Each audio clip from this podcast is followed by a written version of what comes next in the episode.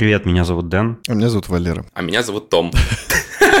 А вы слушаете 176 выпуск еженедельного развлекательного подкаста «Шоурум». Наконец-то выпуск с гостем. Люди дождались. Уже 100 выпусков, наверное, такого не было, если не больше. Главное, что сейчас э, все мы находимся в разных точках мира. Обычно где-нибудь кто-нибудь с кем-то всегда, а сейчас все в разных местах. Ну, мы две точки такие наши с Томом довольно близкие, можно сказать. Ну, Дэн в соседней комнате, как мы выяснили, судя по интерьеру.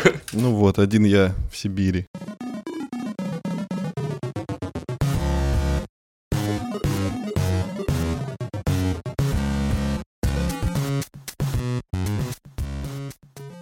Я вот думал, как, Том, тебя представить. Ты наш давний слушатель, с самого начала шоурум слушаешь, но у тебя и у самого есть подкаст. Давай сам представлюсь тогда. А, можешь рассказать о себе маленечко, да? Да, спасибо, ребята, что позвали. А, я, да, правда, давно а, слушаю, ну, в принципе, с первого выпуска слушаю шоурум. Дэна вообще читаю еще в Твиттере еще до создания шоурума, так что, да, самый верный слушатель, можно сказать. А, а меня зовут Том, я ведущий двух подкастов. Один из подкастов это называется «Пена». Пена. Мы с ребятами, с друзьями, да, собираемся, обсуждаем разные попкультурные события, разговариваем про игры через нашу призму. И из-за этого разговор часто носит такой непредсказуемый характер. Но, в принципе, это основная идея нашего подкаста. То есть мы не обсуждаем там никаких новостей, вот, а только вещи, которые действительно нас э, интересуют. Чаще всего это игры, конечно, бывает. Но это, там в последнем выпуске Бэтмен, например, обсуждали. Вот так получилось. Как и мы. Да, ну а, и тоже мы, кстати, в разных концах света сидим. То есть один у нас э, э, знаком...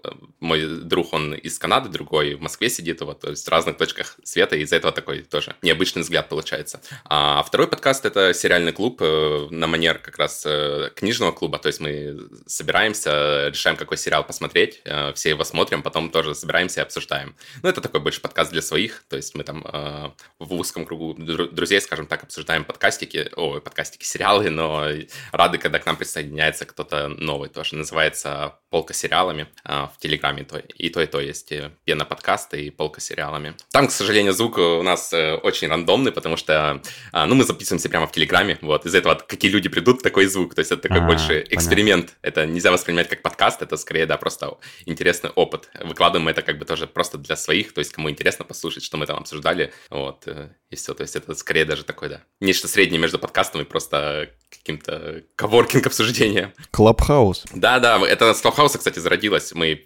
первый раз тогда провели в Clubhouse'е встречу, вот, э, посидели, пообсуждали что-то, потом поняли, что прикольно вы, выглядит, вот, и потом Clubhouse скатился, вот, и мы продолжили это как раз э, в Телеграме, вот, и вот уже больше года, наверное, собираемся, ну, не то, что прямо сильно регулярно, там где-то раз э, в месяц, в два месяца, очень такие встречи интересные выходят, то есть тоже сери- сериалы мы старые обсуждаем, и новые, которые выходят. Сейчас, вот последний там «Миротворец», по-моему, был. Это старый сериал. Ну, по нашим меркам, да. «Современным меркам» это уже старый сериал. Интересно, был ли еще более стремительно улетающий какой-нибудь э, проект, типа как «Clubhouse»? Мне кажется, «Clubhouse» быстрее всего вообще в истории сдулся. Типа там сколько, неделя прошла. Полнедели люди гонялись за инвайтами, а полнедели в нем посидели и все, и забыли. Ну, как там, там все чаты заполнилось, э, заполнились обсуждениями NFT и всякой крипты и всякой да, хрени, да. короче, и, короче, это превратилось в помойку, и все оттуда ушли. Они продолжают сидеть, на самом деле, вот эти вот люди, то есть там просто нормальные люди ушли, получается, а те, кто вот, э, все вот эти, которые NFT обсуждают и прочую рекламу, они как раз там и остались, то есть там просто так, такая атмосфера своя. Это как бабки у подъезда, то есть они всегда там. Ты можешь к ним присоединиться, а можешь игнорировать. А ты сам чем занимаешься? Я, насколько помню, ты веб-разработчик. Да-да, я фронтенд, э, UX-разработчик, э, живу сейчас в Германии, как раз переехал сюда по работе. Давно живешь там? А, да, 4, ну как давно, не знаю, 4 года уже. Немецкий знаешь? Сейчас учу очень усиленно, скажем так. До этого мне не то чтобы было необходимо. А, ну потому что он тебе понадобится, да, скоро? Ну, типа того, да, мне для продления визы в том числе нужен будет, да, немецкий. В принципе, он как бы по жизни не особо нужен, то есть мне тут хватает э, английского, ну, в магазинах, там, на работе у нас все на английском, все общение. Я слышал, когда ты в какие-нибудь государственные инстанции обращаешься, mm-hmm. ты должен с собой там, типа, переводчика взять или что-то такое, потому что у них это не, нет английского языка как официального, второго, там, допустим, и они не имеют права с тобой общаться по-английски. Это правда, да? Ну, они имеют право, но они очень часто не хотят. То есть многие из них, например, знают э, английский, но не станут с тобой общаться на английском, да, требуют немецкий. Из-за этого со мной там пару раз э, ходили как раз знакомые, э, которые знают немецкий, вот. А у вас, кстати, какая mm. ситуация с этим? У вас нормально в таких вот э, органах? У нас вообще все, все, да, все говорят по-английски везде, mm-hmm. все органах э, разговаривают по-английски. То есть я уже много раз был в таких местах, там получал всякие residence permit и так далее. И там везде по-английски. И у меня соседи пенсионеры по-английски разговаривают. То есть здесь все абсолютно с первого там класса учат английский, и в итоге дети вырастают, зная и голландский, и английский как минимум. Ну, еще, может, какой-то язык. Язык там типа французский, немецкий и какой-нибудь еще. Mm-hmm, да, я тоже, кстати, недавно удивился. Ко мне на этой неделе приходил э, человек, там э, интернет предлагал предлагал там другой тариф переподключиться. В общем, мужчина такой лет, ну, не знаю, за 40 уже, он э, сам из Сербии, вот, и переехал в Германию тоже уже лет 10 назад, наверное, вот, и оказалось, что он тоже английский знает, то есть он изначально тоже спрашивался на немецком, я попросил его переключиться на английский, и он нормально, то есть он, получается, вот э, я очень удивился, что человек, которому уже там за 40-50 лет, и при этом он как бы знает, получается, свой сербский, э, немецкий знает э, хорошо, и вот еще английский тоже разговаривает, не так, что прямо очень хорошо, но при этом, да, ну, мы смогли как-то найти общий контакт.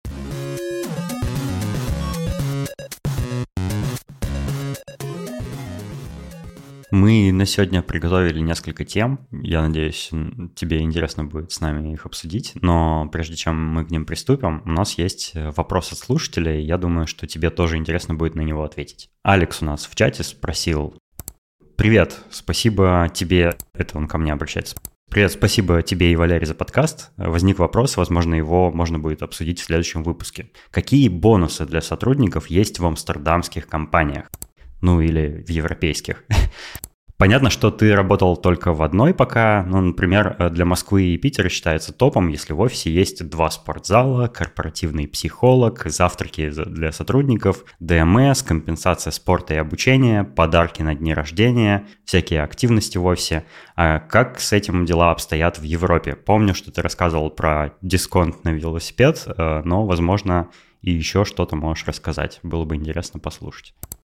А, спасибо за вопрос, Алекс. Давай э, я начну отвечать на него, а ты потом, потом может, добавишь что-то. А, мне кажется, в целом а, бонусы в корпорациях и на прочих работах, они очень похожи э, по сравнению с тем, что сейчас в современных компаниях есть в России, ну, особенно там в Москве и в Питере. То есть э, всякие там корпоративные психологи, да, вот я, я лично пользовался корпоративным психологом, потому что мне э, посоветовали его в связи с э, недавними событиями, когда только переехал, пообщаться с ним для того, чтобы он э, научил меня бороться со стрессом, как, э, как реагировать э, на общение, на, на поднятие этой темы среди коллег там и так далее. Вот, и я с ним несколько сеансов занимался. Это тоже бесплатно для сотрудников у нас в компании. У нас есть, э, не знаю, там, если сравнить с каким-нибудь Яндексом, где я там 6 или 7 лет назад работал, там э, была столовка, можно было своим бейджиком расплачиваться. Там была определенная сумма, тебе выделялась поверх твоего оклада, которую ты мог тратить на еду, и ты мог как бы ее всю израсходовать. В конце месяца у тебя могло либо остаться там что-нибудь э, на этом балансе для еды, либо ты мог его полностью израсходовать, или даже в минус идти, вот, и тогда это списывалось из зарплаты. Здесь у нас в компании, в которой я в Амстердаме работаю, у нас э, есть тоже столовая, там все очень вкусное, и э, я люблю там есть, э, но там у нас нет баланса какого-то определенного для еды, то есть компания не выделяет деньги сотрудникам на еду, ты можешь просто сам за эту еду платить, там тоже все дешевле, чем если ты будешь есть где-нибудь в кафе. Подожди, а я правильно тебя услышал, что в Яндексе, получается, в минус ушел, то есть ты меньше заработал, чем съел за месяц?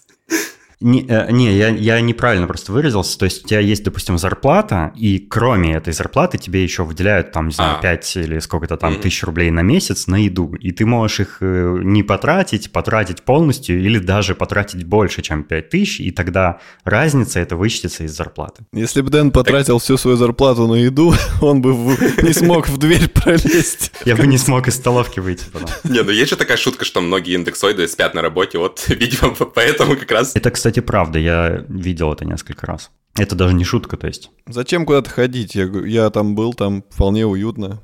Это ну, цель же каждой корпорации сделать так, чтобы их сотрудники прям максимально были вовлечены в работу, и только они круглые сутки думали. И для этого все эти бонусы и сделаны. Но у нас э, вот в моей компании в голландской нет э, компенсации, например, за спорт. Э, есть компенсация за обучение, например, за обучение языка, то есть они предоставляют курсы голландского языка, если ты иммигрант есть компенсация обучения за, ну, каким-то hard и soft скиллам, если тебе это нужно. То есть ты можешь там подать заявку, и тебе либо ее одобрят, либо нет, и оплатят обучение. Вот.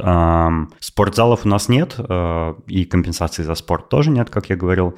Ну, в целом, как будто бы все очень похоже, и все похоже на большие компании технологические в России. Ну, или где-нибудь, не знаю, в Америке, там примерно то же самое, насколько я понимаю. Может, у тебя, Том, как-то по-другому в твоей компании? Ты, кстати, где работаешь? А, ну, я в небольшой компании э, работаю, так что тоже могу говорить только, наверное, от лица такой компании, хотя я там общаюсь со знакомыми, кто и в больших корпорациях работают. Но в Германии, кстати, немножко по-другому устроено. Тут нету цели, чтобы ты максимально долго времени проводил на работе. Вот тут даже скорее немножко другая э, ситуация. Вот я как раз, когда приехал с России, первый там год, ну, там не год, первые месяцы, э, оставался там по привычке на работе там допоздна, да, условно говоря. Тут это является таким признаком, признаком, что ты не справляешься со своей работой в свое отведенное время, и ты это оставляешь... Меня прямо, ну, то есть чуть ли не насильно выгоняли вечером, да, говорили, что ты тут сидишь, ты что, работу не сделал? Я такой, да нет, ну, типа, все сделал, просто еще хочу там доделать задачу. Они говорят, ну, завтра доделаешь, а если ты не справляешься, то, значит, все, ну, типа, э, Я, до... кстати, с этим тоже недавно, буквально пару дней назад столкнулся, потому что у меня был день, в который я запланировал там кое-какие задачи сделать, mm-hmm. там, дизайны нарисовать, и у меня было очень много звонков в этот день, и я постоянно на них отвлекался из одного звонка в другой переходил и почти весь день провел в звонках, и э, потом э, мне коллега пишет, типа, а пойдем, типа, в бар сходим? Я говорю, не, я хочу еще пару-тройку часов посидеть, типа, поработать, а уже был конец дня, вот, типа, 5 часов, когда все уже уходят из офиса или, или заканчивают mm-hmm. работать дома. Он говорит, в смысле? Я говорю, ну, просто хочу поработать спокойно, типа в тишине дома, без звонков, все такое. И потом а, моя руководительница там как-то узнала, что я работаю, может, увидела по, по activity моей там в Microsoft Teams. Угу. Блин, мы пользуемся Microsoft Teams, это ужасно. Мы тоже, ужас, ужас. Э, сочувствую, да, поним, понимаю твою боль. А, и она увидела и говорит, а ты что, работаешь? Говорит, ты, может, что-то не успеваешь, может быть, тебе меньше задач надо брать? Я говорю, да не-не, все в порядке, я просто, просто хочу поработать. Ну да, да это как будто, знаешь, типа не приветствуется этого. Да, да, да, к work-life balance тут э, реально другое отношение, то есть люди тут, э, если говорить как раз про какие-то плюшки, да, в компаниях, то, ну, часто, например, встретишь, э, что люди выторговывают себе, скажем так, отпуск дополнительный, или, например, работают 4 дня в неделю, то есть тут больше люди нацелены не на то, чтобы больше поработать и больше получить, а наоборот на то, чтобы как раз больше свободного времени оставалось. То есть я знаю многих, ну, в том числе у меня там отпуск чуть больше, чем, скажем, это положено в Германии, там минимального есть планка, там 24 дня, вот, но ты можешь как бы договориться сколько угодно, можешь хоть на 40 дней договориться, например, за ту же самую зарплату, там, или чуть меньше зарплату получать, но при этом в два раза больше отдыхать. Вот, и тут такой как бы к этому нормально относятся, тут не считают, что ты там как-то косишь от работы, и главное компании, чтобы ты был как бы продуктивный в основное время работы, а не надо, чтобы ты оставался там еще и там спал на работе, вот это все. Вот, то есть в этом отношении другое, я сказал бы, да. А насчет каких-то дополнительных еще, у нас бассейн оплачивается, он там напротив работы находится, по этой причине как бы э, оплачивается. Так, наверное, самый большой бонус это то, что у нас э, в офисе, из тех времен, когда я еще работал в офисе, сейчас там редко появляюсь, вот у нас там стоит э, итальянская кофемашина крутая, там такая чуть ли не винтажная, знаешь, там аналоговая все, то есть вот этот, э, не вот это новомодный, который там в розетку включил, все. Кнопку. Без Bluetooth, наверное, еще, да? Ну да, не тоже там кнопку нажал, и все там сделалось, там, а, там э, отдельно эти стоят, э, как они называются, ну, давление, короче, датчики вот эти, то есть э, стрелочка прямо, и ты смотришь там, э, как открутить надо там, чтобы сделать кофе, сам настраиваешься, вот это, вот, и она, конечно, очень вкусно кофе варит, прямо как, как в Италии. 80 лет назад. Прикольно. Валерон, а у тебя какие бонусы есть на работе? Ты хочешь, чтобы я расплакался?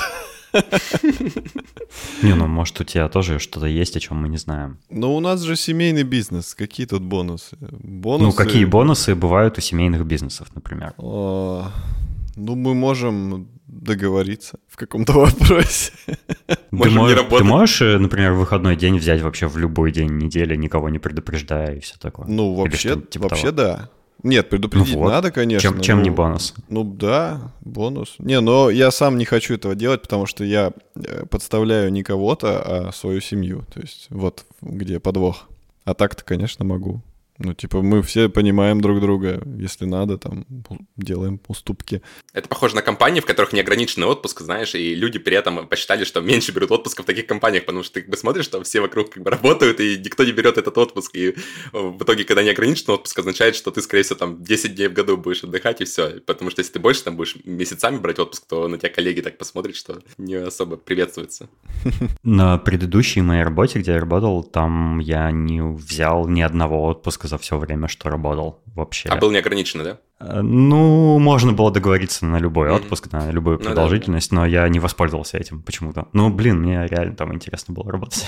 Ну, это так, так работает с точки зрения психологии, в принципе, что когда у тебя есть как бы да, безлимитные, то ты, скорее всего, и не будешь это использовать. Но у нас еще разница в том, что я, если буду там меньше работать, допустим, или буду там часто брать отпуск, то мы просто будем меньше зарабатывать. Поэтому у меня как бы мне надо больше работать, нам всем надо больше работать, чтобы зарабатывать хоть какие-то деньги. То есть у нас э, нету такого, что есть какая-то фиксированная зарплата, да, и есть там начальник, который все разруливает. Мы как бы сами все взаимодействуем, и на этом строится успех э, предприятия. Поэтому как бы нету такой свободы, как у вас, например. Ну, типа там взять отпуск или взять какой-то отгул. У нас, кстати, насчет отгулов, у нас в компании мои коллеги берут отгулы по таким иногда смешным поводам. Например, у меня один э, Ноготь коллега-разработчик Практически, да.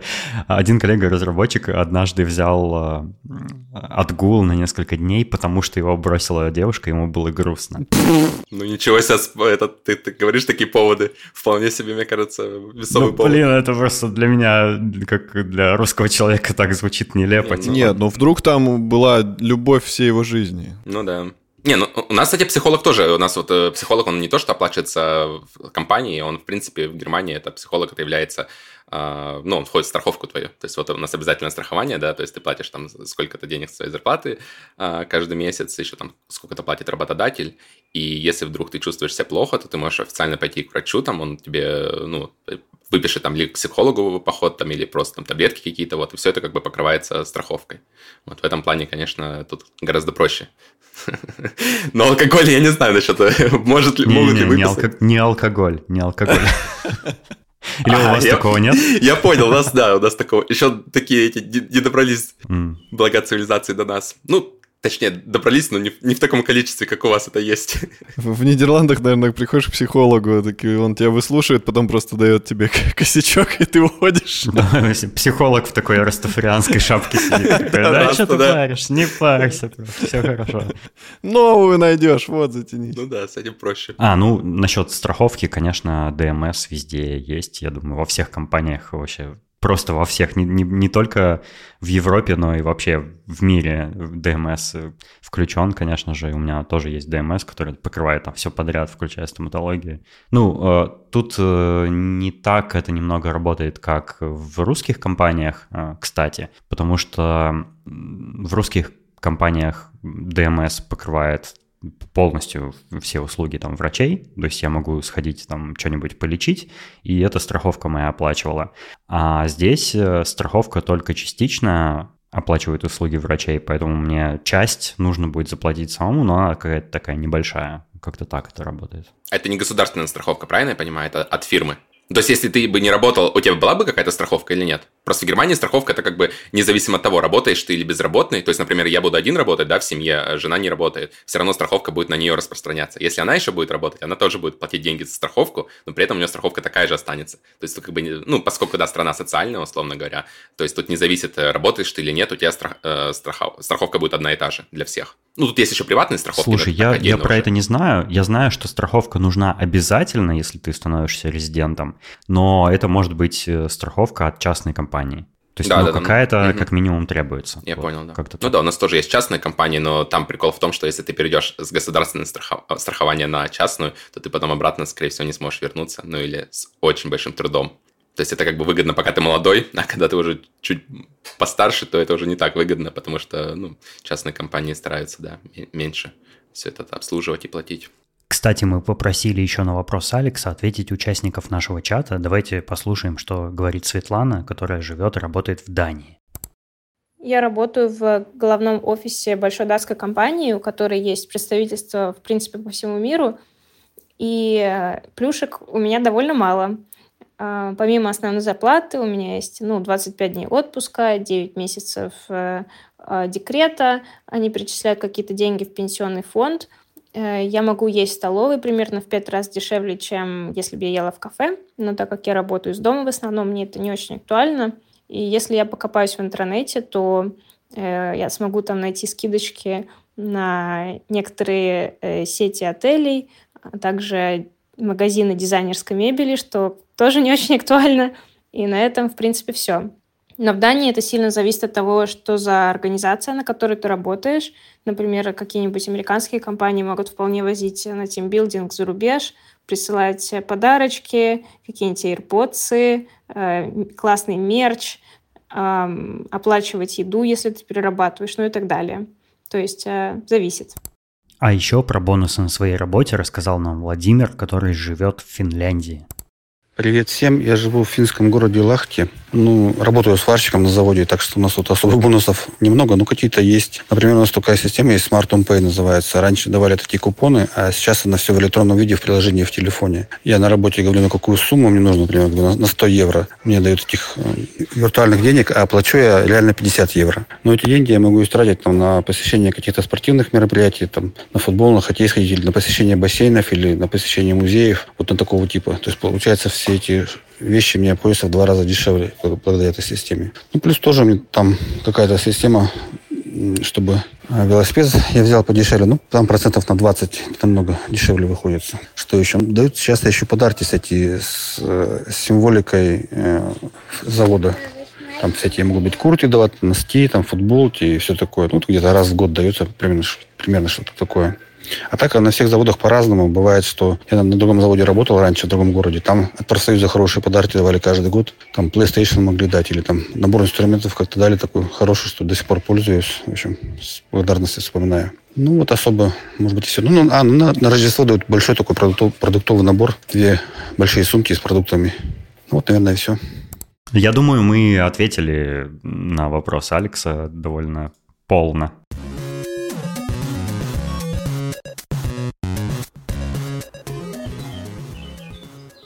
Кого птички Это у тебя птички чирикают? Да, да, у меня тут окно открыто просто. Я обычно как раз когда подкаст записываю, чтобы подал на запись, такой приятный фон создает. Мы, когда с Валероном прошлый выпуск записывали, я оттуда на монтаже удалил часть о том, что я хотел рассказать мои ощущения от веганских бургеров Beyond Meat. И я на тот момент просто их еще не съел. я решил, зачем вообще оставлять такой спойлер, и я хотел поделиться вот своими впечатлениями от них э, в этом. Короче, у нас, а, как оказалось, в Амстердаме здесь, э, здесь есть, короче, такая очень распространенная сеть супермаркетов Альберт Хайн, это типа пятерочки. Они, короче, на каждом углу, и а, у них есть специальный отдел, где продается веганская всякая вегетарианская продукция. А, и там продается всякое разное, типа мясо вегетарианское, вот, и мне было очень любопытно, потому что я ну, много-много лет назад, уже, не знаю, 10, 15, 20 лет назад слышал о том, что бывает вегетарианское мясо, но я никогда не пробовал, мне всегда было любопытно. И вот на днях я наконец-то купил себе котлетки для бургеров. Э, я их пожарил и съел. И вот хочу рассказать свои ощущения. Кто-нибудь, я думаю, вы не пробовали, да? Никто из вас? Ну, у нас тоже оно продается во всех магазинах, да, но я не покупаю это, да, по религиозным соображениям, потому что это веганское мясо. Вот, для чего я буду это покупать, если я могу купить нормальное мясо? Вот, я, конечно, понимаю, что они как бы заботятся об окружающей среде. Вот, кстати, интересно, что компании, на самом деле, ну, вот самые популярные компании, их две существуют. Есть э, Beyond Meat, вот этот, который, я так понимаю, ты, да, купил как раз. А да, есть вторая компания, которая называется еще Impossible Foods. И у них как раз угу. разные подходы к тому, э, что они вообще делают, да. То есть Beyond Meat это как раз вот для вегетарианцев, они хотят, э, ну, такую замену мяса создать, да, и при этом вредят меньше окружающей среде. А вторая компания Impossible Foods, они как раз делают мясо для тех, кто ест мясо. То есть они как бы хотят создать э, мясо, которое лучше бы было по показателям, чем мясо, которое настоящее. Вот. Но они тоже, конечно, при этом там об окружающей среде заботятся и все остальное. Довольно да, смелая вот, цель. Да, да, но при, при этом интересно, что вот э, как раз э, про Impossible Foods э, у меня к ним отношение скорее даже положительное, потому что они, э, ну там, они основаны каким-то там профессором, насколько я помню, и они как раз э, так, с научной точки зрения к этому подходят, то есть они как бы э, провели обратный инжиниринг, э, скажем так, мяса, да, и добавили, там, выработали какой-то ген, насколько я помню, читал про это, что он по вкусу похож, э, ну, типа как кровь, то есть он с привкусом железа. Вот, из-за этого их бургеры, они как раз ощущаются как настоящие, ну, гораздо больше, скажем так, похожи на мясо, чем Beyond Meat. Потому что Beyond Meat, насколько я понимаю, и по отзывам знакомых, которые это пробовали, они, ну, как бы это не совсем ну, похоже, на самом деле, на мясо. Оно выглядит как мясо, но я не могу сказать, что это, э, ну, точнее, я, я не могу вообще сказать, потому что я не пробовал, да. Но я, кстати, ел э, другую замену мяса. У нас э, есть из... Э, как же называется это? Не халуми, с халуми это сыр. А, такие тоже типа шарики делают, э, похожие на тефтельки, только они не, э, ну, тоже растительного происхождения. Вот, и их тоже часто используют как э, замену мяса. Вот. Ну, только их там не называют каким-то модным словом, просто как бы они везде есть. Вот. Есть еще другие компании, которые, например, пытаются выращивать настоящее биологическое мясо, но в лабораторных mm-hmm. условиях для того, чтобы, ну, это было мясо не срезанное там с кости животного. А, это тоже интересно, но это, насколько я понимаю, пока что настолько дорого, что мало кто себе это может позволить, то есть выращенное в лаборатории мясо. Но я бы тоже очень хотел попробовать такое мясо. Ну, оно, конечно, вряд ли как-то отличается от настоящего мяса, потому что, по сути, это и есть настоящее мясо. Вот. Я не могу согласиться с отзывами твоих э, знакомых, которые сказали, что это выглядит как мясо, но на вкус не как мясо, потому что у меня ровно обратное впечатление. Потому что выглядят э, вот эти котлеты Beyond Burger, я только котлеты пока попробовал, mm-hmm. поэтому я не могу о чем-то другом еще сказать. Они выглядят очень сомнительно. Они такие розовые, похожи, как будто это фарш, но у них есть какой-то такой розово-серый оттенок, который говорит о том, что это не еда, а вот нельзя это есть, как будто оно испортилось, знаешь. Но если бы это было мясо с таким цветом, я бы точно не стал его есть, потому что это нездоровый цвет. Но так как я знал заранее, что это там все растительное, там какие-то травки, не знаю, соя, что там еще внутри, а, я такой, ну окей, попробую. Э, я их, когда жарил, они, эм, конечно, совсем по-другому э, жарятся э, в приготовлении, вот именно в процессе, они совсем по-другому ощущаются, потому что когда ты обычные там котлеты мясные жаришь, что у тебя там жир течет, там шкварчит и всякое такое. Да, вот, ну там, там совсем, совсем другой как бы запах, звук и все такое. А здесь они как- как-то так прям вот аккуратненько пожарились, так что мне даже э, гриль не пришлось мыть после этого. То есть потому что там все растительное, как бы, и ну, все чистое осталось в итоге. Что, конечно, очень большой плюс этих котлет, потому что после, после обычного мяса отмывать гриль — это вот мое нелюбимое занятие. Я тебя сейчас слушаю, как... и мне кажется, что это все эвфемизм. Что ты про секс говоришь? Типа я пожарил там Боже котлетки, они отличаются от других. Знаешь, как будто experience с разными, разными видами секса. Извини, я не знаю почему, но ну, мне так смешно было это все слушать, что у тебя там я, потекло Я говорю просто про еду, если что. Ну хорошо. А, а вот когда я их приготовил, они на вкус э, были очень-очень сильно похожи на мясо. Но на мясо очень высокой степени прожарки. Вот как будто это пережаренная котлета, типа слегка. Но ты его Знаешь? при этом не пережарил, да? Не, я, я приготовил все как надо, там все такое, но это как будто, как будто степень прожарки как, как будто чувствительность ну, как будто well done, прожарки да. у, это, Я, принципе, у этих такое, котлет выше, чем у обычного мяса. Да, это как ну, well done, то есть такое может за мясо не считать уже, это как стейк пережаренный может выкидывать. Начинается. Да, я, Нет, ну, я правда, знаю, что, смысл есть что, стейки, что вы, любители, любители стейков, любите прямо с животных откусывать мясо, там максимально сырое, да. Ну, Зажариваешь живого и успеваешь откусить, пока он не умер. Короче, если... Кайф, да, сочное мясо должно быть, чтобы прямо кровь текла. По лицу.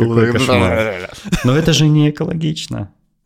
Ну, кстати, насчет экологии, страдают. вот э, интересно, что их критикуют как раз э, в Европе, в Германии, в частности, очень сильно, насчет того, что они такие, типа, открытые, там, говорят, сколько там э, ресурсов они потребляют, когда производят эти вот компоненты, у них, как можно догадаться, гораздо больше компонентов, чем в обычной котлете, да, то есть котлета там что, мясо, и у тебя там, ну, и все там, какие-то специи, а тут у них там целый там список на сайтах, по-моему, там они публикуют в открытую эту, вот, и все эти данные как бы есть, но при этом они, никакие данные не говорят о том, как это все доставляется, и как раз в Европе их критикуют за то, что у них неоптимальные цепи поставок. То есть они очень много ресурсов тратят на то, чтобы вот эти ингредиенты все, скажем так, свести вместе, потом их э, развести обратно в магазин и доставить до конечного потребителя. И тут как бы еще вопрос, насколько оно экологичное. То есть, конечно, производство такого э, гораздо более экологичное будет, да, продукта, но вот именно как у них устроены поставки, по, ну, в частности, по Европе и вообще в мире, а, в той же Америке, да, потому что, ну, даже, насколько я знаю, у них э, компания-то не настолько успешна, они там прибыль там свою показали там спустя сколько-то лет, и если бы так все было радужно, то есть замечательно, да, для экологии, для всего, мне кажется, это была бы супер успешная компания. Однако, если посмотреть, это не совсем так. Э, то есть, получается, они как бы напрямую животных не убивают, там коров не забивают, но при этом, может быть, из-за там неоптимальных каких-то цепей дистрибьюции, у них там больше загрязнения воздуха, воды и всякого такого, что в итоге приведет к тому, ну, что там человечество погибнет, в, все животные В итоге умрут, нет. В итоге, конечно, это нельзя так экстраполировать. Скорее всего, оно, конечно, будет меньше, чем у обычных компаний классических, которые мясо там э, занимаются поставками. Но просто это не настолько, как они говорят, что там мы на 99% меньше потребляем ресурсов. Это далеко не так. То есть э, не все там так, скажем так, гладко. Еще я там читал, помню, критику тоже на заре этого всего, там в каких-то журнале, что э, по составу тоже, что если вот питаться только этим мясом, то ну, нельзя быть уверенным, что ты будешь здоровым, потому что они там тоже, у них там состав вот этих протеинов, там, ну, там каких-то насыщенных жиров не совсем такой, как э, в настоящем мясе, да, и тебе нужно какие-то дополнительные еще там витамины, чтобы вот и все остальное, да. То есть это не совсем здоровая еда. Ну, короче, на вкус, на вкус, по консистенции, по, на, на запах после приготовления это действительно, ну, на мой взгляд, похоже на просто хорошо прожаренное мясо. Вот э, кусаешь эту котлету, я, я ее даже потом вынул из бургера, потому что, ну, я, я, я сначала был немножко удивлен, приятно удивлен, что я не могу отличить это от мяса. Я ее потом отдельно вынул и попробовал ее отдельно поесть без остальных компонентов бургера, чтобы вот, э, типа, разобраться. Ну, я, я бы, наверное, при слепом тестировании я бы не отличил наверное, даже. Потому что так же как-то волокна выглядят, вот когда откусываешь, и котлета внутри выглядит так же, как мясо, хорошо прожаренное. На вкус то же самое, на запах то же самое. И в итоге, короче, мне понравилось. Я думаю, может быть, я попробую в следующий раз их еще раз взять и меньше пожарить, чем нужно, чтобы они не, не так сильно были, типа, прожарены. Ну, короче, у меня очень позитивные впечатления от Beyond Meat. Я не знаю, как э, на вкус Impossible Burger, но вот Beyond Meat мне точно понравилось. А, нут называется это. Вот, я вспомнил, как это называется, котлетки. Нутовые котлетки. Вот как это называется. А, это, это же какое-то, это же типа гороха, что-то такое. Ну да, да, это бобовая культура, которая, она просто, не, не то, что она по вкусу, скажем так, похожа на мясо сильно, но она просто заменяет собой мясо. То есть многие как раз вот э, тут у нас часто продают бургеры тоже э, с нутовыми котлетками такими. У меня еще знакомые в Амстердаме говорят, что где-то продается в тех же супермаркетах, просто я не видел, э, chicken типа не настоящая курица. Вот э, так, такие лоточки с типа с, с кусочками якобы мяса, э, которые выглядят реально как мясо с курицей. Мне показали фотографии. Ну да, это реально похоже на мясо. Они говорят на вкус вообще абсолютно неотличимо от курицы, вот точно как курица. То есть э, это уже не просто как Beyond Meat, где некое абстрактное мясо, да, они создают из вегетарианских компонентов, а здесь уже конкретно отдельные животные, то есть э, вот именно курятина э, не настоящая. И я тоже хочу это все попробовать. Может, потом тоже поделюсь. Можно в Макдональдс сходить. Там тоже похоже, как на настоящее мясо, но когда ты ешь... Там иногда даже не очень похоже бывает. Хотя, хотя там, возможно, и настоящее мясо, но не знаю. Это уже следующая ступень. Когда мясо настоящее, оно похоже на вегетарианское. А после мясо похожее на яблоко, например. По-моему, круто. Я вообще, я за все это, мне все это нравится, мне все э, фуд-эксперименты всегда нравятся, я всегда люблю пробовать всякие новые штучки. Вот, мне, конечно, ну, я не, у меня нет в планах отказываться там от употребления мяса, я тоже люблю мясо. А что по деньгам? Вот что меня интересует. Блин, вот этот важный вопрос. Я, кстати, не, я, я просто забыл. Я купил, и я даже не посмотрел, сколько это стоит. То есть я, я обычно, когда покупаю дороже. в супермаркете что-то, я просто кладу в корзину, и мне вообще пофиг, что там стоит. Вот, быть веганом невыгодно. Ну, это само собой как бы, это и так понятно. Мне кажется, быть веганом, это должна быть такая у тебя установка какая-то э, именно принципиальная, да, когда ты mm-hmm. заботишься, там пытаешься о чем-то заботиться, или там спасаешь животных, или там борешься с компаниями, производящими мясо или что такое. То есть это, мне кажется, в меньшей степени про э, твое здоровье там и режим питания, сколько про твои какие-то принципы, мораль и всякое такое, этика. Да, я тоже с этим согласен, потому что странно, люди, которые, например, не едят мясо, да, но при этом там сидят на кожаных креслах, при этом у меня, там... У меня есть знакомая, которая живет в Нью-Йорке, я, когда в Нью-Йорк посещал, я с ней встретился, и она мне рассказала, например, что она не употребляет даже сахар, потому что в сахаре содержится желатин, а желатин э, – это типа вещество животного происхождения и все такое, но при этом она при, а, она при этом шла в кожаных сапогах. Я говорю, но подожди, а как, как же кожаные сапоги твои? Она такая, ну, э, это ну их уже продавали, они мне очень понравились, но же это животное уже погибло, типа его уже не спасешь. Где логика вообще? Подожди, в ее понимании мы за мясом охотимся, да? Приходим на ферму. Ну да, да. Я, то есть это было так смешно. А, ну да, ты, ты если кожу покупаешь, кожаные изделия, то э, ты мотивируешь производителей этих кожаных изделий производить их еще, потому что они видят, что есть спрос, ну и такая типа логическая цепочка. Но это не для нее цепочка. По, скидке можно взять, да. А если по скидке берешь, это ты как бы получается что, хуже делаешь или лучше?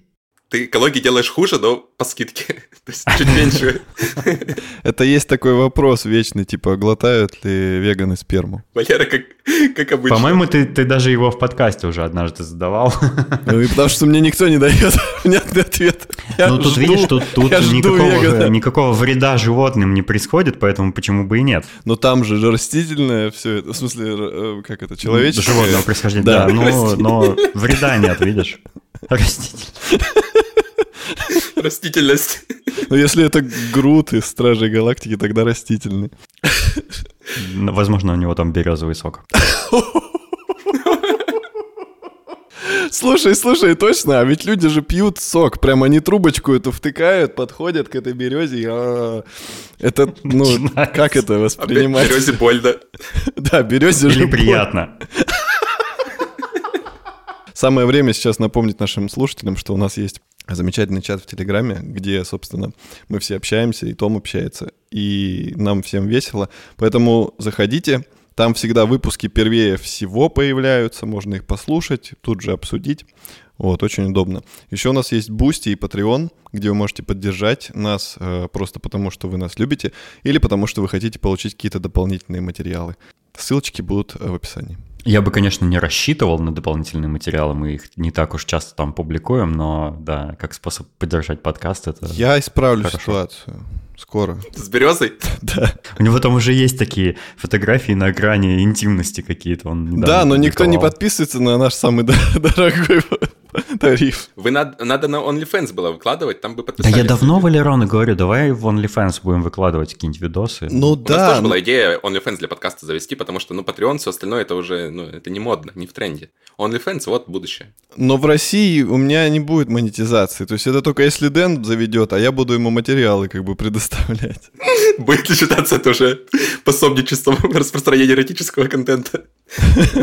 В его стране точно да, будет. Мне, короче, короче, меня тут в стране вообще ничего не могу делать. Связали меня по рукам под... и ногам. У меня подкаст уже на грани того, что я в тюрьме одной ногой. Валер Марк 10 а тебя держит заложник. Нет, пока, пока нет.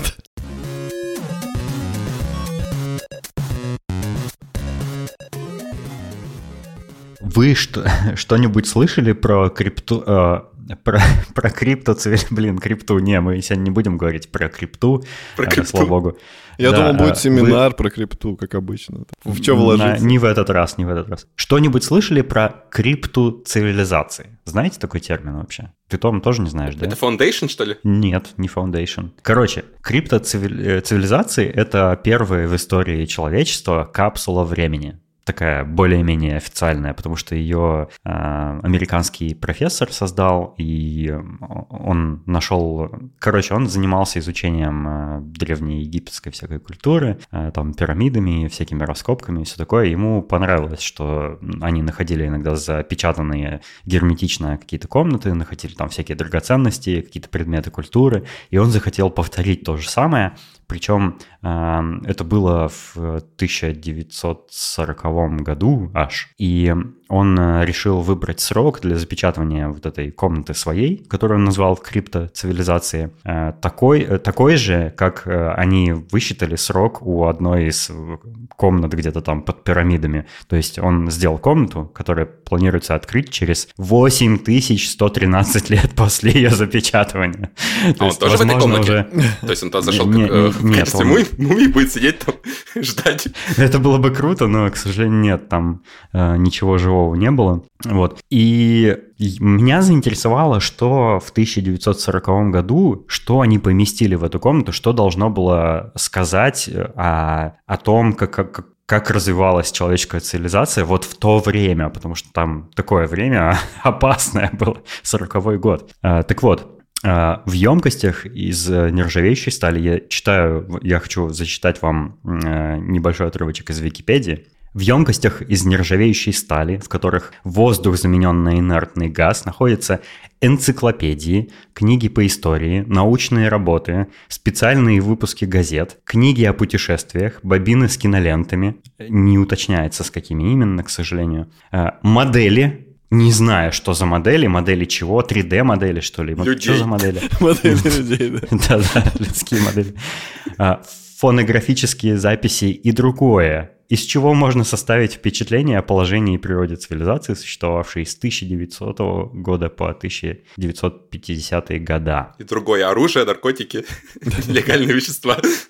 Сейчас я вам перечислю, что, что именно там из книг есть, например. На ацетилцеллюлозной пленке записаны более 800 книг. Кстати, что это за такое средство хранения книг? Я Забытая какая-то технология, мне кажется. Я тоже... Да-да-да. Попробуй потом через 8 тысяч лет пойми, что это вообще за мусор там какой-то пластиковый.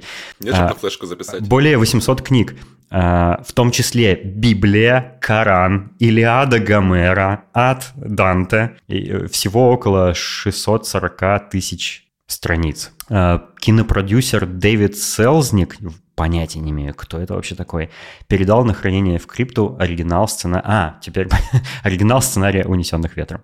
Теперь понятно. А, в крипте э, хранятся записи голосов Адольфа Гитлера, Иосифа Сталина, Бенита Муссолини и Франклина Рузвельта. Несколько композиций Арти Шоу, тоже, кстати, не в курсе, что это такое. Я знаю, это старая музыка. Ну, типа... Ты... понятно. Ну, вот эта знаменитая песня. Это в Том и Джерри была такая. Есть и необычные аудиозаписи. А, голос моряка Папая и свиной манок. Это очень важно. Так же, как дичь, если бы сейчас, да, в этом году бы тоже создали такое крипто э, крипту цивилизации, да, на текущий момент, и там бы были всякие крипту, крипту. NFT, да, криптовалюты там, наверное, были бы, еще какие-то ТикТок Спиннеры, ТикТок, просто... Тверк. Да, тверк бы, люди через 80 лет читали бы это, и также бы угорали над этим.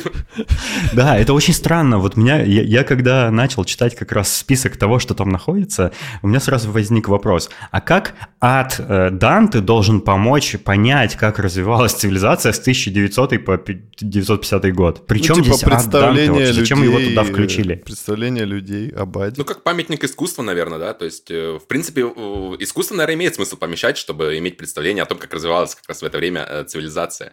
То есть, ну, конечно, да, тогда, я не знаю, тогда... как это можно было поместить копии даже Нужно было сформулировать иначе как-то цель э, этой э, криптоцивилизации. То есть, если ты хочешь передать в об- общую культуру всего человечества за все предыдущее его время существования, то нужно было туда картины, там, не знаю, все книги самые древние, там, какие-нибудь э, э, гр- греческих там философов и всякое такое поместить. А тут очень странный набор, причем здесь голос моряка Папая и свиной Манок, и при этом ад Данте. Ну, Может, типа, там какое- за деньги можно было место купить, и там рекламодатели как бы там... Ну, вот такое ощущение, что как будто да. Давайте прорекламируем Папая через попало. 8 тысяч лет. Из технических устройств в крипту положили устройство для чтения микрофильмов, проектор для изображений, тостер, радио, генератор, работающий от текущей воды для запуска всех этих устройств, пишущую машинку, кассовый аппарат, суммирующую машинку.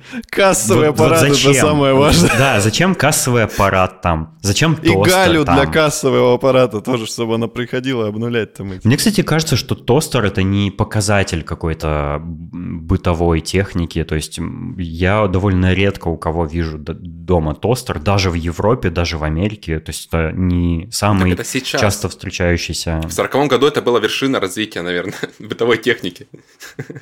Ну, кстати, да. Да. Сейчас-то, конечно. Среди необычных артефактов э, крипты можно отметить образцы семян. Ну, кстати, вот уже как хоть что-то разумное. Семена это всегда важно. зубную нить, а, содержимое дамской сумочки, соску, специальным образом разлитую банку пива Budweiser, детскую детскую игрушку бревна Линкольна. Хотелось бы узнать, что это. Слушай, а по-любому все проплачено. Будвайзер. Мне кажется, чувак подбирал то, что ему интересно, то, что он хочет Да. видеть у себя в комнате, как будто он то потом зайдет и действительно хотел остаться там на несколько тысяч лет, чтобы не скучать. И выбрал там книги такие, которые не почитал бы никогда в жизни. Вот, зато интересно было бы почитать, если бы там было бесконечное количество времени. Фильмы, которые никогда ты не будешь смотреть в реальной жизни. Э, Пластиковые фигурки Дональда Дака и Одинокого Рейнджера и черную куклу. Я, кстати, поисследовал, что такое Кукла черная понятно, кукла. Это кукла черного ребенка, короче говоря. и Она тоже черная. Специфичные вкусы. Ну вот, короче, да, очень странный набор всяких вещей, которые там э, лежат. Мне кажется, можно было некоторые оттуда достать, и освободилось бы место для чего-то более полезного. И, кстати, есть фотография этой крипты цивилизации прямо перед тем, как ее запечатали, типа за минуту сделанная. Э, Ее можно увидеть у нас в, в подкаст-плеере. Если вы вот сейчас это слушаете, можете картинку увидеть. Мне кажется, криптоцивилизацию на балконе очень многих людей можно найти. В России особенно. Это. Да, С похожим набором. И я вообще почему решил об этом рассказать? Ну, по двум причинам. Во-первых, ну, это просветительская миссия моя, рассказывать что-то интересное. Во-вторых, я бы хотел узнать у вас, а что бы вы поместили в капсулу времени для того, чтобы законсервировать это для э, будущих поколений там через тысячи лет? Вот э, есть у вас что-нибудь такое, вот что точно вы считаете там должно быть? iPhone 3G и флешку с фильмами. А почему 3G? Ну, не знаю, мне кажется, это самый лучший iPhone был. До сих пор еще ничего лучше не придумали. Он в ладошке так лежал хорошо. Да. Мне, кстати, мне кажется, тот, кто, тот, кто распечатает через 8 тысяч лет эту крипту, он прям получит кучу удовольствия. Там и пиво, там и кино, короче, и книжки почитать, и игрушки поиграть, и музыку послушать, там и модели даже какие-то есть, так что... Голос Гитлера послушать. Да-да-да. Я бы положил туда всякие энциклопедии, только такие, знаешь, типа, чтобы с картинками, чтобы реально было, ну, как бы, ты глазами мог увидеть что-то, допустим, что пропало из истории, там, не знаю, какие-нибудь виды животных, там, какие-то, ну, описания, там, каких-то личностей примечательных, что они сделали, там, или изобретений. То есть, в принципе, можно не ложить, как бы, сами предметы, можно все это уместить, э, ну, на бумаге в виде фотографий, там, рисунков. И человек уже как бы по этому всему посмотрит там, что было. И можно существенно сэкономить э, место, которое это все займет. Ну, или просто за... сохранить это все в цифровом виде. вообще А, ну тогда. если про сейчас, я имел в виду про тогда. То есть если бы я был на его месте, я бы, ну, типа все в виде книжек туда запихал. А разве нет современного проекта? Мне казалось, что есть какая-то пластиночка, на которой как раз занесены вот эти вот все современное там искусство, какие-то показатели науки, и все это отправили, по-моему, то ли в космос, то ли где-то оставили. Да, Так на это на. Voyager отправили. А, вот, А, на Voyager, да, да. была там такая раз вот пластина, там- цель более понятно. Там я гораздо меньше информации всякой содержалось, насколько я помню, и она такая больше про культуру, это как вот рассказ да. о цивилизации. Но тут видишь, что именно физические предметы как раз э, для того, чтобы можно было увидеть их в реальности, там, по- по- пощупать их, услышать, там, не знаю, потрогать. Я не представляю, как они переживут 6 тысяч лет или сколько там он поставил срок.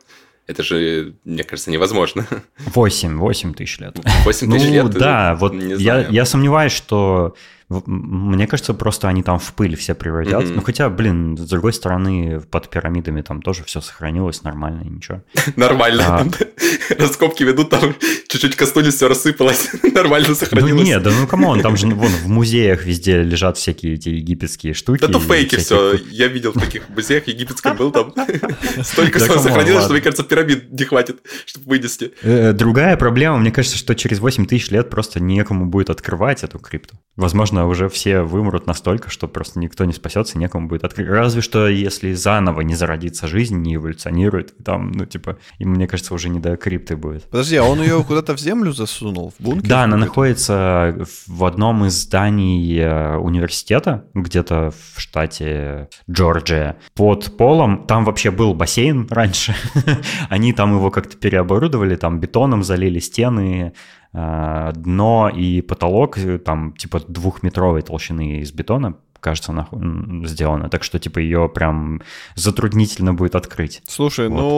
ну, зная силу природы, даже вот элементарного, как двигается почва у меня во дворе, э, она может э, ломать и бетон, и все на свете, потому что у нас там из бетона кое-что выложено, и почва просто с- там за 10 лет она как бы наполнялась э, водой от снега, там оседала, проседала, она, короче, просто этот бетон сломала, а он был довольно толстый, типа вот, вот такой толщины, там, не знаю, почти метр. И мне кажется, что просто через 8 тысяч лет это все сломается как бы естественным путем и спрессуется, все и сгниет к чертям. Ну, через 8 тысяч лет и узнаем. Маркетинговый проект, короче, такой просто Да. на рекламу. Не, а мне кажется, а мне кажется, как раз это не маркетинговый проект, а какой-то авторская какая-то причуда, потому что вот этот чувак, он, он, собственно, подобрал странный набор вещей, которые там находятся, и вообще он как-то за это сам все, топил, и не особо-то я, и не, я, ну, там в статье на Википедии описывается, кто его поддержал, там создали какую-то комиссию капсул времени, или что-то такое, но потом ее закрыли уже в 2016 году, так что э, мне кажется, это наоборот, это как авторское кино, знаешь, это типа вот, ну, не для всех, а вот просто чувак вот решил такое сделать и, и воплотил это в реальность, что, по-моему, довольно круто. Ну, хз, Будвайзер по-любому ему заплатил. Будвайзер вообще всем всегда рекламу. платил, его в каждую дыру пихает этот Будвайзер. Разлей Ну да, да. особую Да, прикинь, пиво прикинь, в крипту аж пробла- пробралась э, рекламная интеграция, это вообще как так? Ну, это product placement.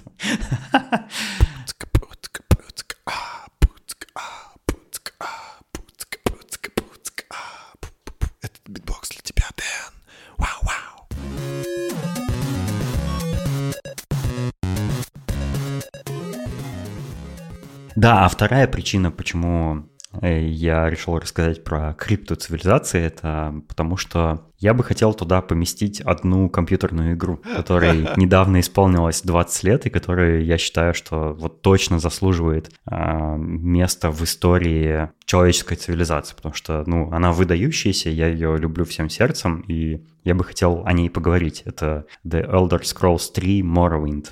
А, 1 мая, насколько я помню, а, исполнилось 20 лет этой игре. 20 лет! То есть эта игра уже ретро-игра. Она появилась при моей жизни, и э, я до сих пор в нее поигрываю. Когда она вышла, мне было 13 лет, и это, в это сложно даже поверить, если честно. Вы вообще играли в Morrowind? Можете что-нибудь вспомнить вообще? Какие у вас воспоминания про эту игру? Давай, Том, вспоминай. Сеанс этой психотерапии как будто. Вспоминай, Том, что было. Я на самом деле, да, в нее играл, я так смутно помню. А, Помню, что она была очень сложная по тем временам, потому что она не давала никаких подсказок. То есть ты просто попадал в какой-то мир, и я на тот момент, ну, я не знаю, наверное, это был маленький, вот, я просто не понимал, что в этой игре делать. То есть это было как... э, Тогда, помню, еще Готика, вот я не помню, Готика была до этого или после, но вот эмоции были похожие. То есть ты попадаешь в какой-то Готика огромный до мир. была, да. До, да? А, ну вот. э, То есть попадаешь в огромный мир, и ты просто не знаешь, куда идти, что делать. Там в тот, в тот тот время, по-моему, не было маркеров вот этих всех, как мы привыкли, там, каких-то квестов, вот это все. То есть ты просто попадаешь и идешь куда хочешь. И, соответственно, Нет, кстати, можешь... это там все есть. Там есть маркеры, да? Да, мне что-то казалось, что ничего не было. и квесты, и все подряд, все есть, да. Я, я, я в нее играл буквально сегодня. И я всем этим там пользовался, да. Может, это улучшенная версия какая-то? Не-не, я играю, я, я играю в ванильную версию Моровинда, потому что ее сейчас, э, конечно, принято всячески модифицировать, потому что без крови из глаз мне сейчас невозможно играть. Но я играю вот в ванильную версию, потому что я, когда она вышла, я купил диск, я очень хотел в нее поиграть, потому что я о ней начитался во всяких игровых журналах, ее там очень сильно хвалили, рассказывали там про историю Daggerfall и арены предыдущих частей. Вот я прибежал домой с диском, диском. Я помню, это был такой slim, slim диск, slim Jewel Box, а, и в России его издавал 1С. Это была одна из самых дорогих игрушек лицензионных, которые я купил. Я пришел домой, значит, установил ее, запустил, и у меня было, не знаю, там 2 FPS, наверное, в этой игре, потому что на тот момент она была очень графически интенсивная. Я не смог в нее играть еще, наверное, около э, года или двух лет, наверное, просто потому что мое железо я не тянуло даже на низких настройках, настолько она была крутая на тот момент. И я толком-то в нее поиграл еще спустя, наверное, пару лет только. И, ну, блин, это было просто невероятное впечатление. Там, кстати, есть маркеры, действительно, и там, знаешь, вот сейчас, э, э, когда, когда смотришь на нее современным взглядом, э, как это сказать, ну, ты, ты как уже человек более, более-менее разбирающийся там, как, как игры устроены, да, как они управляют вниманием игрока, ты понимаешь, что э, она нацелена на то, чтобы ты там все сам открывал самостоятельно, потому что там э, есть все подсказки, там есть все обучения, но они все сделаны в виде книг, в виде каких-то разговоров с NPC, где они тебе рассказывают, как что надо делать. Некоторые вещи ты узнаешь только из квестов, там какие-нибудь, э, не знаю, там как, э, как э, зачаровывать там какие-нибудь камни, вкладывать эти камни в оружие и всякое такое, ты это узнаешь именно из предметов игрового мира, что, по-моему, невероятно круто. Это же супер круто, когда ты настолько погружаешься в игру, что ты реально в игре начинаешь читать книги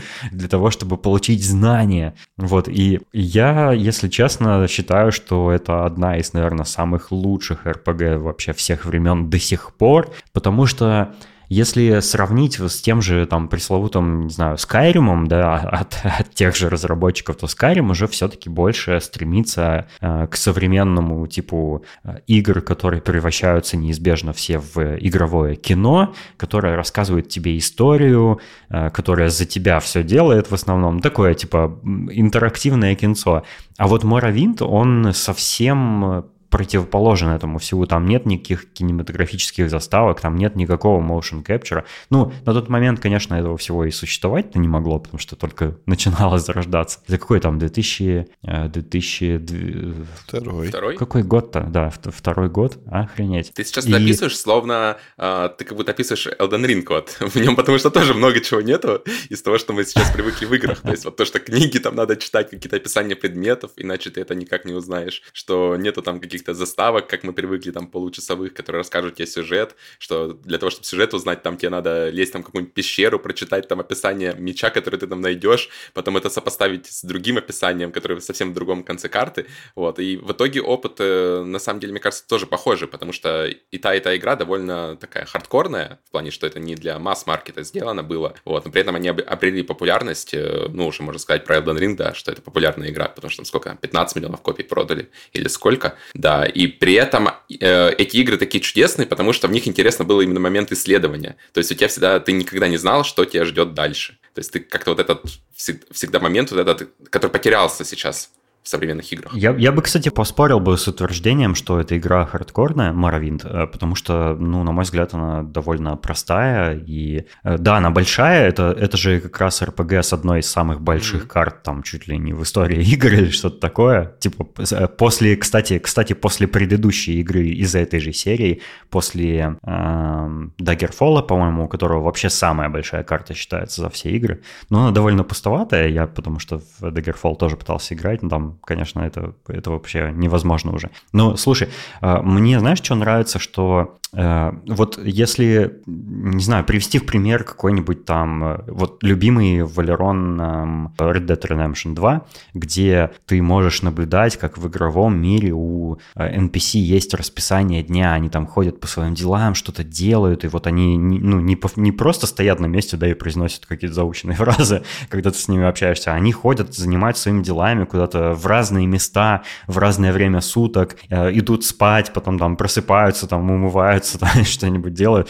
Э, в, в Моровиде ничего этого вообще нет. То есть там э, эта игра вот ближе как раз к тем старым играм, где вот персонаж стоит как вкопанный на одном месте, и, и у него есть несколько вариантов диалога, и она поэтому ощущается вот именно как я вначале сказал, как будто это уже ретро-игра, потому что ты, ну, э, от современных игр настолько высокие уже ожидания, как мне кажется, у игроков, что э, вот такую простую игру как-то сложно видеть. И знаешь, сейчас у меня от Моровинда впечатление, что э, 3D в Моровинд добавили в самый последний момент, как будто, как будто это изначально рассчитывалось, что эта игра вообще 2D какая-то должна быть. Вот настолько она простая, Э, по, не знаю, по, по, по своей структуре или в том, как она сделана, что... Мне кажется, ты это так можешь сказать уже спустя столько времени, потому что ты вот поиграл более в современные игры, а на самом деле ты немножко путаешь причины и следствия. То есть это уже после Моровинда все остальные игры стали делать вот по такому подобию, что у нас есть NPC, есть квесты, есть вот эта большая карта, RPG вообще элементы вот эти все, а до этого это как раз-то такого не было. И это Моровинд как бы заложил этот тренд, получается. Вот. А Нет, сейчас да, мы уже смотрим... так и есть, и, да, я не Да, спорю. мы поиграли во многие игры там в открытом мире, и да, кажется, как будто Morrowind устарел, а на самом деле это был самый-самый топ на то время, и он как не, раз Ну, Morrowind устарел, это факт? Не, ну да, он устарел, но в плане того, что на тот время это был самый топ, э, самый э, верх, скажем так, развития игр. Сейчас-то, конечно, спустя столько лет. Не, конечно, я, я свои впечатления сейчас описываю вот с современной mm-hmm. точки зрения. Конечно же, тогда, когда я в него впервые поиграл, там, спустя пару лет после его выхода, мне это, конечно, вообще взрывало мозг, потому что э, там невероятное количество всяких возможностей было. Ты мог там стать кем угодно, реализоваться. Ну, это вот Почему я, кстати, Моровинт люблю из всех RPG больше всего? Потому что мне кажется, что в этой игре э, смысл игры в нее как раз в том, чтобы ты себя реализовал через игру. Ты не проживаешь жизнь какого-нибудь персонажа, как, не знаю, там в God of War или где там какой-нибудь э, Last of Us или что-нибудь такое. Да? Это игра про каких-то других персонажей. Она не про тебя. А в Моровинт это настоящая RPG, ролевая игра, где ты ты являешься главным персонажем, и ты можешь принимать разные решения. Ты можешь там э, стать плохим, хорошим, ты можешь там спасти какого-то NPC или, например, убить его. И там все вот эти возможности, нелинейность э, прохождения, они просто невероятны там. И э, я, когда начал вот играть, после того, как я узнал, что, оказывается, игре уже 20 лет исполнилось, я заново ее установил, вот начал заново ее проходить, и я прям, если честно, кучу удовольствия от этого получаю до сих пор. А, я вспоминал, как я тогда относился к, ну, к своему персонажу и каким я бы хотел быть персонажем в этой игре, и как, как я сейчас поступаю в игре. Я понял, что у меня вот мой, мой, как бы мой альтер-эго в РПГ, он до сих пор такой же, как был тогда. То есть я всегда поступаю точно так же, как я и тогда поступал. Я прям натыкаюсь на некоторые сайт-квесты, которые я уже тогда проходил, я помню их, и я делаю, я принимаю те же решения. Прикинь, и, и эта игра, она как будто а там решения можно совершенно иные при, принять при этом, то есть можно совсем по-другому все обыграть. Но я Э, понимаю, что эта игра, она как, не знаю, зеркало моей личности, она персонаж, которого я там создал, он отражением меня является. И это, по-моему, самое вот самое классное и ценное в РПГ, что только может быть. Потому что, если честно, вот, например, не знаю, какая последняя современная РПГ, в которой играл? Киберпанк, наверное, там. Э, я знаю, что ты не любишь Киберпанк, но... Ну, не, да. я тоже не но, люблю. Но это Просто же, я не считаю это, это игрой же особо РПГ. Тех, технически это же РПГ, э, но ну, да, не, она, она про определенных персонажей, да, ты можешь там тоже можешь создать себе персонажа, но у него все равно более-менее линейный, там, линейная история, то есть он все равно один и тот же более-менее путь проходит, там, какую бы ты, э, какой бы ты стартер не выбрал, там, не знаю, там, э, Ну, как... это две разных школы, можно сказать. То есть есть RPG, которые вот с отыгрышем, как ты говоришь, да, сейчас тоже такие существуют, они более такие, опять же, э, там, Divinity, например, какой-нибудь, мне кажется, подойдет Или Baldur's под это Gate будет новый, да? Да, Baldur's Gate, который будет выходящий, да. А есть как бы новая школа, там, вот Он уже вышел давно. Э, ну, да, он вышел в таком в полусвободном доступе, условно говоря, да, в бета-доступе. Вот. А есть э, другие игры, типа как там Mass Effect, Ведьмак, э, Киберпанк тот же самый. Но Киберпанк, он не RPG как раз не по причине того, что ты там не отыгрываешь роль, как мне кажется, а потому что там именно составляющая прокачки, она там убита полностью в игре. То есть там в, в этой игре я не то, что ее не люблю, нет, я прошел ее, у меня там платина даже сделана, вот, и сюжет там просто чудесный, то есть люди, которые писали этот сценарий, это, не знаю, это просто титаническая работа, я готов там пожать каждому руку, это чудесная игра с этой точки зрения. Но вот именно как игра, то есть насколько в это интересно играть, она, я бы сказал, что не сбалансированная и не особо геймплейно э, выдающаяся. Ну вот странно, кстати, что у них так не получилось сходу сделать, допустим, э, вот эту систему прокачки, например, как она в Ведьмаке. Я не знаю, как поначалу в Ведьмаке была прокачка, может, она тоже была сломанная, я не в курсе, я потому что поиграл, типа, через год или два после выхода, но в Ведьмаке там вот, типа, есть же разные пути развития, там, типа, алхимия, там, э, сабли, ведьмаческая хрень, это вся. И если ты, ну, прокачиваешь какую-то отдельную, то там это реально работает. То есть ты там сражаешься, закидываешь кучу зелий и благодаря им побеждаешь, допустим. Или ты выбираешь мечом сражаться. А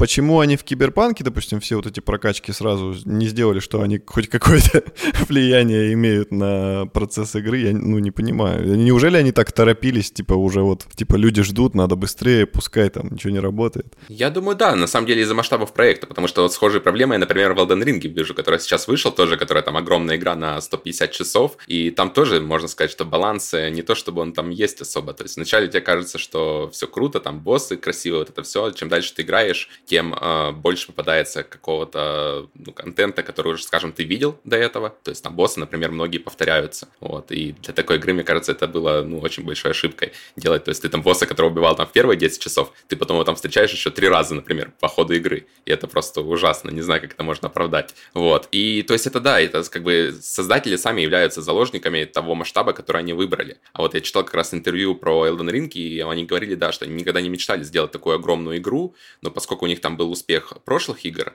они замахнулись на вот такую вот э, величину, да, и набрали как бы штат сотрудников у них позволял, вот. При этом это как бы нельзя сказать, что это э, они прошли этот процесс от небольших игр до такой огромной. То есть они как бы сделали, делали небольшие игры, а потом раз и замахнулись на такой огромный проект, на который просто они ну, не потянули. И то же самое с Киберпанком. Э, мне кажется, они замахнулись на то, что, ну, к сожалению, не смогли вытянуть. Да. То есть игра, конечно же, ну, отличная в плане того, что она отличается от других игр, и, ну, мне кажется, каждый должен в нее поиграть в любом случае. Как- как-то Том очень обтекаемо и очень хвалебно про Киберпанк сегодня говорит, учитывая, что ты же его не очень любишь, насколько я помню.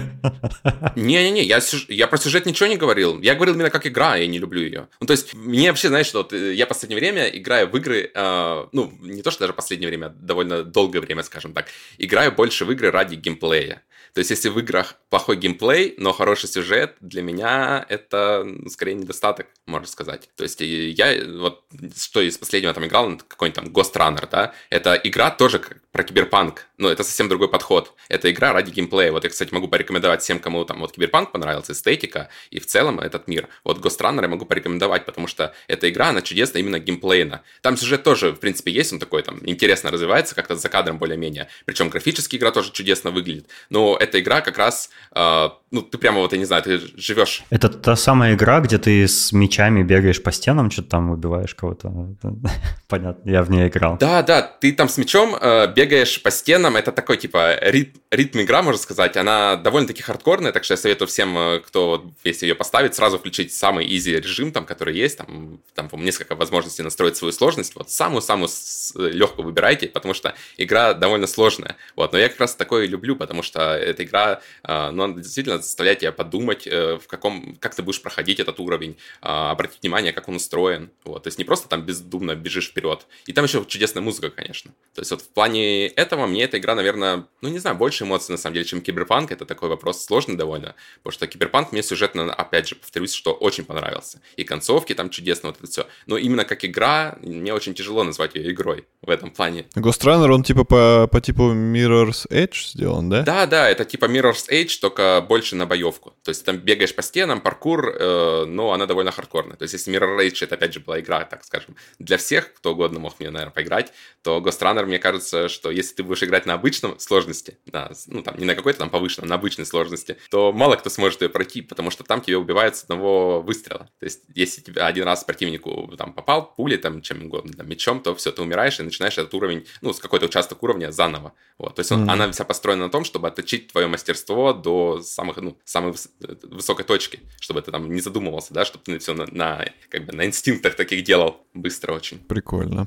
Прикольно. Вернемся к э, Elder Scrolls опять, потому что вот мы говорили, что типа игры как бы делают супер крутые, но при этом сроки сжаты, и в итоге что-то недоделано. И мы знаем, что грядет как бы новая игра по Elder Scrolls. Ее анонсировали тысячу лет назад, и, и до сих пор еще она там на какой-то стадии разработки. И то есть а, они как... Я, кстати, не уверен, что она еще, что она вообще находится в разработке. То есть они ее действительно тизернули, но они, они не, не сказали, разрабатывают они ее на самом деле или нет. Ну они да. Говорят, что она на раннем этапе находится. Они вот, э, я думал, ты про Starfield на самом деле деле хочешь рассказать, потому что не, это же как раз вот на самом деле игра, которая вот-вот выходит в этом году. И это вот, ну, можно сказать, сейчас будет. Про нее тоже мало что известно, но она, по крайней мере, известно, что уже вот выйдет в этом году, вроде как подтверждено. А про Elder Scrolls они сказали тогда, когда показали тизер, что тогда это чуть ли было не там на самом, самом раннем этапе игра, и там 6 лет еще нужно. Слушай, ну ранний этап, это может быть, знаешь, там первые какие-то первоначальные концепты, то есть это может быть настолько ранний этап, что ну, можно сказать, есть. что они еще и не делают. Ну да, я, я, к, я к тому, что а, вот э, как бы кто хочет, тот не торопится. То есть они не ставят себя в какие-то рамки, то есть они ее могут через 10 лет выпустить, там, могут через 5, но они ее доделают, то есть она не будет поломанная. Как бы... Я не уверен в этом, потому что Starfield тоже очень долго делают, и Киберпанк, если ты помнишь, тоже там около 10 лет, мне кажется, с момента анонса, когда первый раз о нем показ... рассказали, и они тоже, я даже был э, на Gamescom как раз, когда приезжали разработчики, и в тот год, по-моему, перенесли игру, и они говорили, что ну вот, мы стараемся сделать совершенную игру, мы пока не сделаем все идеально, не выпустим эту игру вообще. То есть там такие там тоже речи, прямо до слез там люди, видно, можно было посмотреть, что люди там вокруг э, практически в слезах выходили с, этой, э, с этого выступления разработчиков, вот, но в итоге вышло как вышло, то есть и баги были, и все остальное, потому что, ну, невозможно сделать такую огромную игру сейчас, ну, практически невозможно. Нет, конечно, бывает, там чудеса случаются, вот, у Sony, как мы знаем, обычно. Вот, извините, да.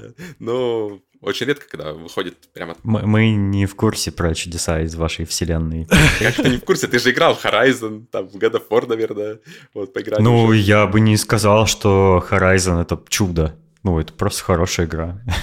Не, в плане того, что эти игры э, чудо не с точки зрения того, что они дают, а с точки зрения, что они идеально работают. То есть в этих играх нет багов, как правило, на релизе. То есть ты покупаешь эту игру, и вот если сравнить с Киберпанком, то, ну, это совершенно Ну, в этом опыт. плане я бы привел в пример, в пример тогда Nintendo. Вот у них ну, реально кстати, да, да, отличный пример, да. Ты там покупаешь игру, у них даже часто патчи не бывает. То есть ты купил игру, mm-hmm. и она через 10 лет будет та же самая игра, и она уже нормально работает, стабильно. Вот. Можно а вот взять взять... Старфилда и Киберпанка я не могу такого. Можно взять сказать. тогда GTA. GTA, по-моему, никогда не выходили глючными, насколько я помню. Кроме ремастера вот этого. Ну да, да, про ремастер мы не Все уже подпортили себе статистику.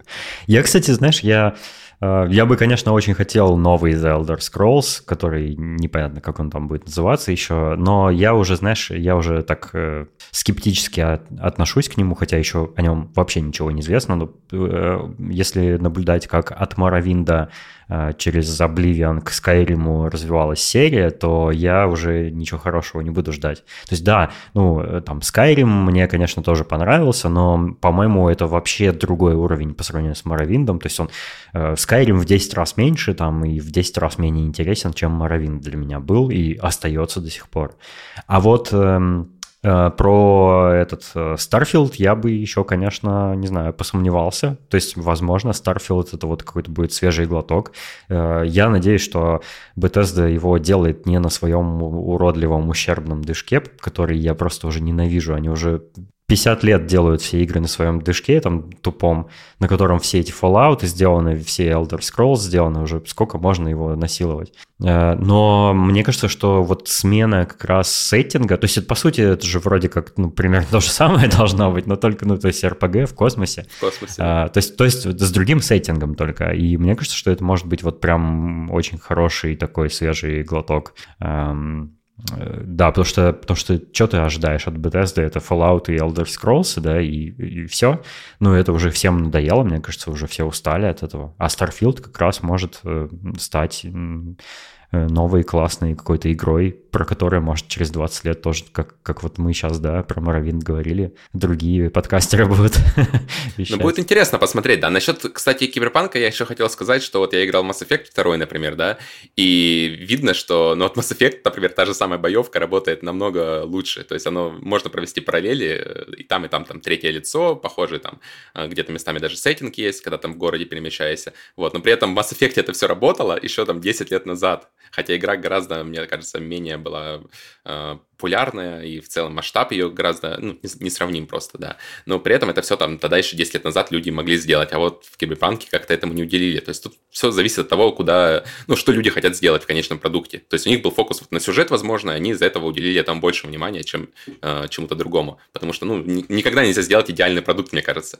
То есть э, Starfield, конечно, тоже хочется, чтобы был такой идеальной игрой, но вот чем дальше проходит время, тем э, меньше мы таких идеальных игр видим. И чаще всего такие идеальные игры могут быть э, в гораздо меньшем масштабе. То есть там какая-нибудь, там, не знаю, Disco Elysium, да, который ты вообще ничего не ждешь, никто никогда не слышал о ней, о ней. И тут выходит игра, которая поражает, ну, всех практически, кто в нее играет. Хотя там, конечно, масштаб, ну и вообще в целом несравнимо все. В Киберпанке, наверное, весь бюджет ушел на Киану Ривза просто, и все, у них не хватило. всего, да.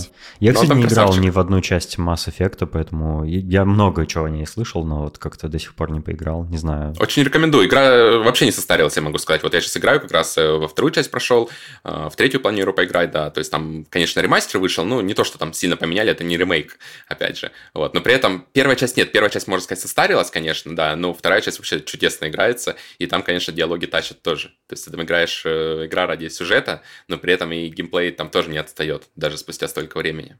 Так что я прямо очень рекомендую, если ты не играл, тоже попробовать в нее. Мы слушателям нашим оставим пару ссылочек про 20-летие Моровинда в шоу-нотах, поэтому, если интересно, посмотрите. Там есть, э, например, рассказ э, создателей глобального ремейка Morrowind под названием Skywind, то есть они пытаются сделать Morrowind на душке Skyrim, что, что довольно интересная идея, конечно. Э, я обязательно хочу в нее поиграть, когда они ее доделают. Э, они там э, вспоминают свои яркие впечатления про Morrowind, там все рассказывают, какой у них там любимый город или персонаж любимый, или там какие-то, не знаю, истории, которые с ними в игре приключались. И я посмотрел этот ролик с огромным удовольствием, потому что я много там всего вспомнил, про свои предыдущие там игровые сессии в этой игре. Ну и вообще просто, если хотите по, по, по вспомнить, если вы играли сами, то просто почему бы не установить и не попробовать снова. Там, конечно, очень дурацкое абсолютно. Я ненавижу Nexus Mods. Э, вот все эти моды, которые нужно установить, чтобы в игру было более-менее приятно сейчас играть. Э, как это реализовано, это просто это какое-то чудовище. Почему-то делают, знаешь, моды улучшенные там ящики или улучшенный там клинок чего-нибудь, там какая-то там крутая модель клинка какого-нибудь. И то есть, чтобы вот игру прям нормально улучшить во всем сразу, тебе надо тысячи этих модов скачать, потому что никто не позаботился о том, чтобы их как-то скомпоновать в, в одну большую модификацию, которую ты одним кликом ставишь, и все, играешь. Нет, Напоминает Linux через... настройку. Да, да, вот это вот точно тот же подход. Это, вот Morrowind сейчас играть, это как Linux пытаться, знаешь, настроить, чтобы он как macOS работал. Это невозможно. Вот, но тем не менее, я бы советовал повспоминать, поностальгировать. Слушай, я помню, кстати, вот ты сказал, типа, собрать все в кучу. Я помню, что на GTA, по-моему, Сан-Андреас был нормальный, и, по-моему, единственный раз был нормальный мод, который, типа, ты устанавливал, и он заменял все тачки, типа, на настоящие лицензированные, и это все делалось, типа, через экзешник. В, а в других надо было вот скачать какую-то программу, закидывать туда машину, как-то там прописывать, чтобы она на конкретную другую машину поменялась, все это по одной делать, господи. Это Том, наверное, сейчас ужасно. слушает такой, о чем мне вообще говорят, какие нахрен моды, что за бред? Не, у меня тоже, я играл на ПК когда-то, 10 лет назад, наверное, так что я примерно представляю, о чем вы говорите, да, но на консолях это, конечно же, такого ничего нету. Хотя вроде как поддерживается даже, вот, по-моему, в Skyrim там есть моды какие-то, ну там более, не так скажем, э, собраны уже какой какой-то пак с модами, да, и ты можешь его поставить себе и уже играть. То есть нельзя поставить абсолютно любой мод, но что-то можно поставить. Я так понимаю, это как раз основная причина, почему они свой движок сейчас используют, потому что, ну, все модеры, кто работают с этими играми, они уже привыкли к этому. И если они сейчас условно сменят движок на какой-нибудь там Unreal современный, да, то уже не будет это так популярно среди модеров, и то есть они потеряют часть своего комьюнити. То есть, возможно, по этой причине они так держатся за свой движок. Просто люди к нему тоже уже привыкли с этой точки зрения. Ну да, это, кстати, makes sense. Ну, с, с другой стороны, ты либо можешь озаботиться, позаботиться о привлечении там новой аудитории, да, из каких-то современных игроков, либо вот этих старых пердунов модеров своих тащить всю свою э, историю своей компании, да, за собой. Ну, это странно.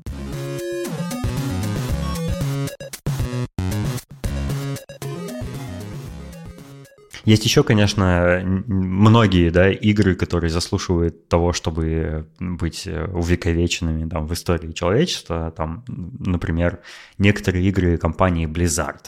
Э, но у меня уже такое ощущение, что компания Blizzard не может выдавать такое качество, которое от нее когда-то ожидали. То есть э, в, в, в моем представлении, вот когда я был еще там, не знаю, школьником или там студентом в началь, на начальных курсах, я думал про компанию Blizzard, что это вот такой мастодонт, э, это легендарная компания, которая делает самые там старые игры. В одни из самых первых игр я играл, в которые это были игры Blizzard, Warcraft, Starcraft и вот это все. Вот, и они всегда были максимально какими-то увлекательными, красочными, продуманными. У них был необычный лор. Это вот, наверное, вообще одни из первых игр, в которых я в принципе познакомился с таким понятием, как лор. У них были невероятно крутые кинематог... синематики, ролики такие пререндеренные, да, которыми, которые все просто смотрели как мультик. И у всех там, не знаю, челюсть отвисала от того, насколько они классно э, санимированы анимированный, как ты как будто в кино пришел и вот 3D-мультик смотришь. И это тогда вот э, в те годы считалось ну, чем-то невероятным для какого-то разработчика игр. Они там сидят свои эти красноглазые программисты, что-то на компьютерах программируют, и в итоге получается вот такое нечто масштабное, шедевральное. Но эм, вот проблема, мне кажется, компании Blizzard в том, что она довольно редко вообще делает игры, Потому что, ну, она, она, очевидно, там зарабатывает на каких-то там транзакциях внутри своих э, некоторых игр, всякие World of Warcraft, там... Э, Overwatch. Там, Overwatch, да, вот это все. И, то есть они себя нормально, судя по всему, чувствуют, э, э, добывая деньги вот таким путем, а не создавая новые новые игры, как многие делают, да. Э, но мне кажется, они уже не способны, потому что, ну, сделать какую-то крутую игру, потому что индустрия настолько большой скачок вперед сделала, настолько уже, настолько скакнуло развитие, и, и появилась куча специалистов, там всякие есть уже легендарные геймдизайнеры, там всякие там Миядзаки и прочие э, какие-то, да, Кадзима, то есть э, когда-то это был, наверное, какой-то нонсенс. Э, быть легендарным геймдизайнером — это что-то такое non-existent. Ну, такое, такого просто не могло быть. А сейчас уже есть вот такое. То есть это как селебрити, да, в игровой индустрии. Э, то есть э, уже технологии такие, что там какой-нибудь Unreal Engine там 6 или какой он там последний, там уже картинка просто неотличимая от реальной жизни. Э, игры уже, бюджеты многих игр гораздо больше бюджетов там голливудских блокбастеров и все такое. И а компания Blizzard до сих пор делает игры раз в 25 лет, и ну, она такая какая-то закостенелая, как, как мне кажется. Ну и судя по тому, какие скандалы с ней происходят, она и сильно такая.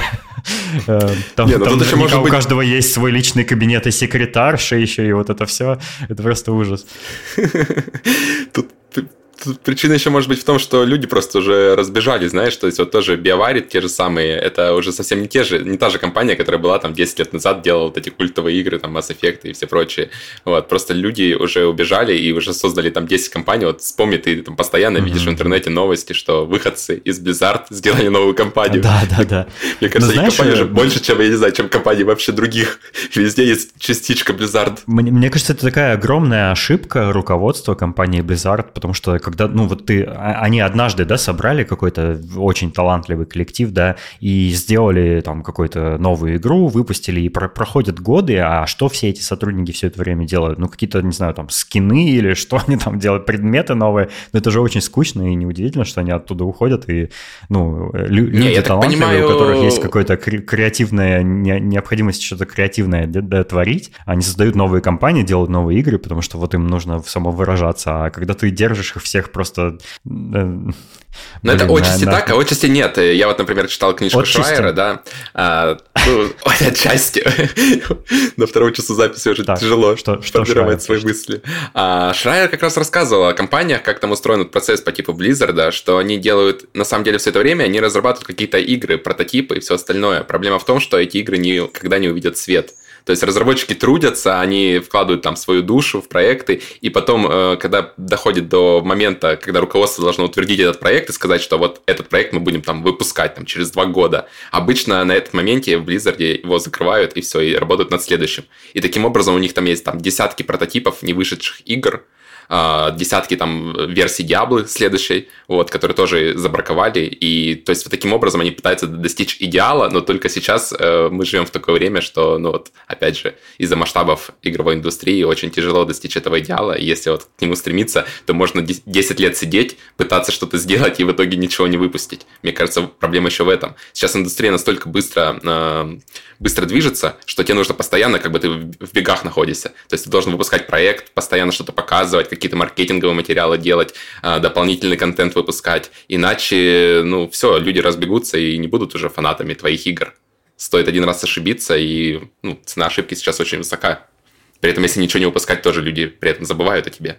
То есть тут такой баланс надо искать. Немного удивительно видеть, что руководство компании Blizzard утвердило э, то, что они сейчас преподносят как Diablo Immortal, то есть Diablo для мобильных э, телефонов. И mm-hmm. я, я, я посмотрел трейлер, э, геймплейный трейлер, и знаешь, да, вот у меня первая ассоциация видел. была э, про Diablo Immortal, что вот теперь эту игру будут э, всякие блогеры рекламировать вместо Raid Shadow Legends. Ну, типа, теперь будут говорить, вот заходите в Diablo Immortal, там вам сундук с золотом бесплатно, там при регистрации, вот эта вся хрень. То есть она вот так теперь выглядит. Это вот э, и мобильная игра от того самого разработчика, того, которого я в детстве, которым я восхищался, который, о котором я думал, что ну, я, мне никогда в жизни там никогда не оказаться, и как бы я ни старался, то есть это настолько высокий уровень, да, для меня оказалось, что вот, ну, это невозможно. Там какие-то просто легендарные суперзвезды работают, наверное.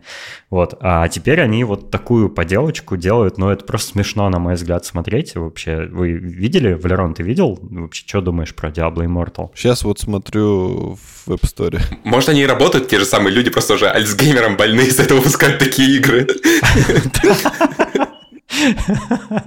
Не знаю, а ты что думаешь там? Ну, как тебе? Э, я тоже ужаснулся просто, как эта игра выглядит, как она играется. Ну, то есть это я не знаю, я не хочу, чтобы эта игра называлась Диабло, если честно. То есть все воспоминания вот, да, Диабло... Как будто, это как будто обидно, вот... да, за Диабло, да, вот да. то, что теперь э, Диабло и называют вот это. Да, э, У меня обидно. тоже такое впечатление, но вот да, это очень странно. Мне, знаешь, я вот э, про вспомнил про это вообще, потому что, ну, с одной стороны, мне просто жалко компанию Blizzard, ну, и жал... ну как, не то, что мне компанию жалко, мне жалко мои воспоминания об этой компании, потому что что там в самой компании, мне вообще плевать, что там происходит, я не знаю никого оттуда, вот, и учитывая, что они сейчас, э, ну, у них вообще как бы не лучшие времена сейчас, мягко говоря. Ну, как говорится, это как бы проблема наших ожиданий всегда. То есть Да, мы да, ожидаем, да. что они смогут оправдать их, а они уже давно это не оправдывают, и вот как раз в этом и есть проблема у них. Но я все еще на самом деле надеюсь, э, вот они показывали там как раз геймплей э, Diablo 4, постоянно показывают там кусочки. Вот смотря на этот геймплей, у меня еще есть надежда, что он будет таки- такой же великим, как э, Diablo 2 когда-то была. Потому что там, конечно, да, там и графика видна, и в целом очень круто все анимировано, то есть там прямо видно Blizzard. Такое ощущение, что вот эту вот игру делали какие-то китайцы, возможно, так и есть, кстати, потому что я где-то такие новости что-то встречал, что есть китайская игра, которая была похожа вот на эту Diablo Immortals, и они там какое-то соглашение заключали. То есть, возможно, они просто купили китайскую версию какой-то игры, налепили шильдик Dia- Diablo, выпус- М. добавили героев своих, и вот выпустили вот это вот. Просто, Кстати, ну, вполне денег, вероятно, возможно. да. Ну, вот. ну, то есть, вообще, знаешь, э, даже вот э, писатели часто пишут кни- одну книгу для денег, а другую для души. Вот, возможно, у Blizzard, э, Blizzard сейчас такая же позиция, что они вот этот проект выпускают для денег, а вот следующий как раз Diablo будет уже то, что они хотят сказать миру. И Знаете, в чем души. прикол? А, Я сейчас смотрю, вот набрал Diablo Immortal в App Store, и здесь есть под ним игра, которая называется Blade Bound Immortal Darkness. Подожди, и а она как ты вы- в App Store вообще Diablo Immortal нашел, если он еще не вышел? А он для предзаказа. Ну, типа он тут А, уже есть. Есть. Короче, ребята, вот эта игра Blade, Blade Bound Immortal Darkness, она выглядит, и скриншоты из нее оформлены абсолютно как Diablo. Один в один. Да, кстати, кстати, да, я тоже И она видел. уже, судя по всему, давно есть, потому что тут у нее и рейтинг как бы хороший, и, и скачивают. Китайский типа, разработчик, а- да, какой-то? Э, Artifacts Mundi Да, SA. судя по всему, да.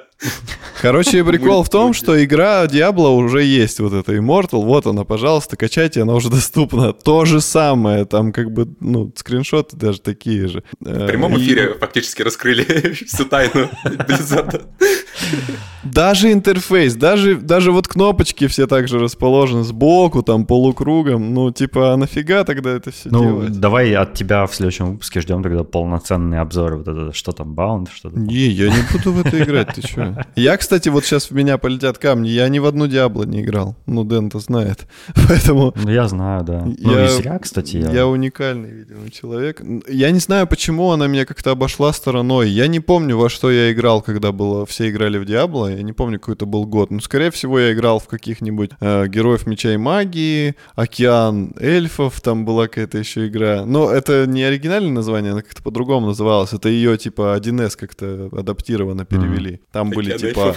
Очень смешное название. Я, я Да-да-да. еще планирую, кстати, поиграть в ремастер Diablo 2. М, Я до сих пор до него не дошел, но я, мне вот хочется расчехлить свою эту старину вот, э, и погамать. Потому что в оригинал, конечно, я уже сейчас тоже не могу играть. Это- У него случился эффект Моровинда. Мы, мы, кстати, мы, кстати, придумали такой термин эффект Моровинда, когда игра хорошая, но наста- на- потом, поскольку она уже сильно устарела, в нее уже невозможно играть. Типа это эффект Ну вот, получается, ремейки все-таки нужны таким играм, да? Да, слушай, вот, наверное, самый, самый мой, самый желанный ремейк в, в моих фантазиях, имею в виду, это ремейк Моровинда был бы. А ведь правда было бы круто, да, если бы они не делали следующий Elder Scrolls, а они прямо сделали ремейк настоящий. Да, То есть да, крутой, с нахрен Elder же- Scrolls да, 6 вот вообще, я не хочу его даже, я даже не, мы Пускай ничего о нем не знаем, зато мы много Я чего знаем о согласен. Моровинде, правильно? Да, Блин, я бы с удовольствием бы поиграл в круто. такое.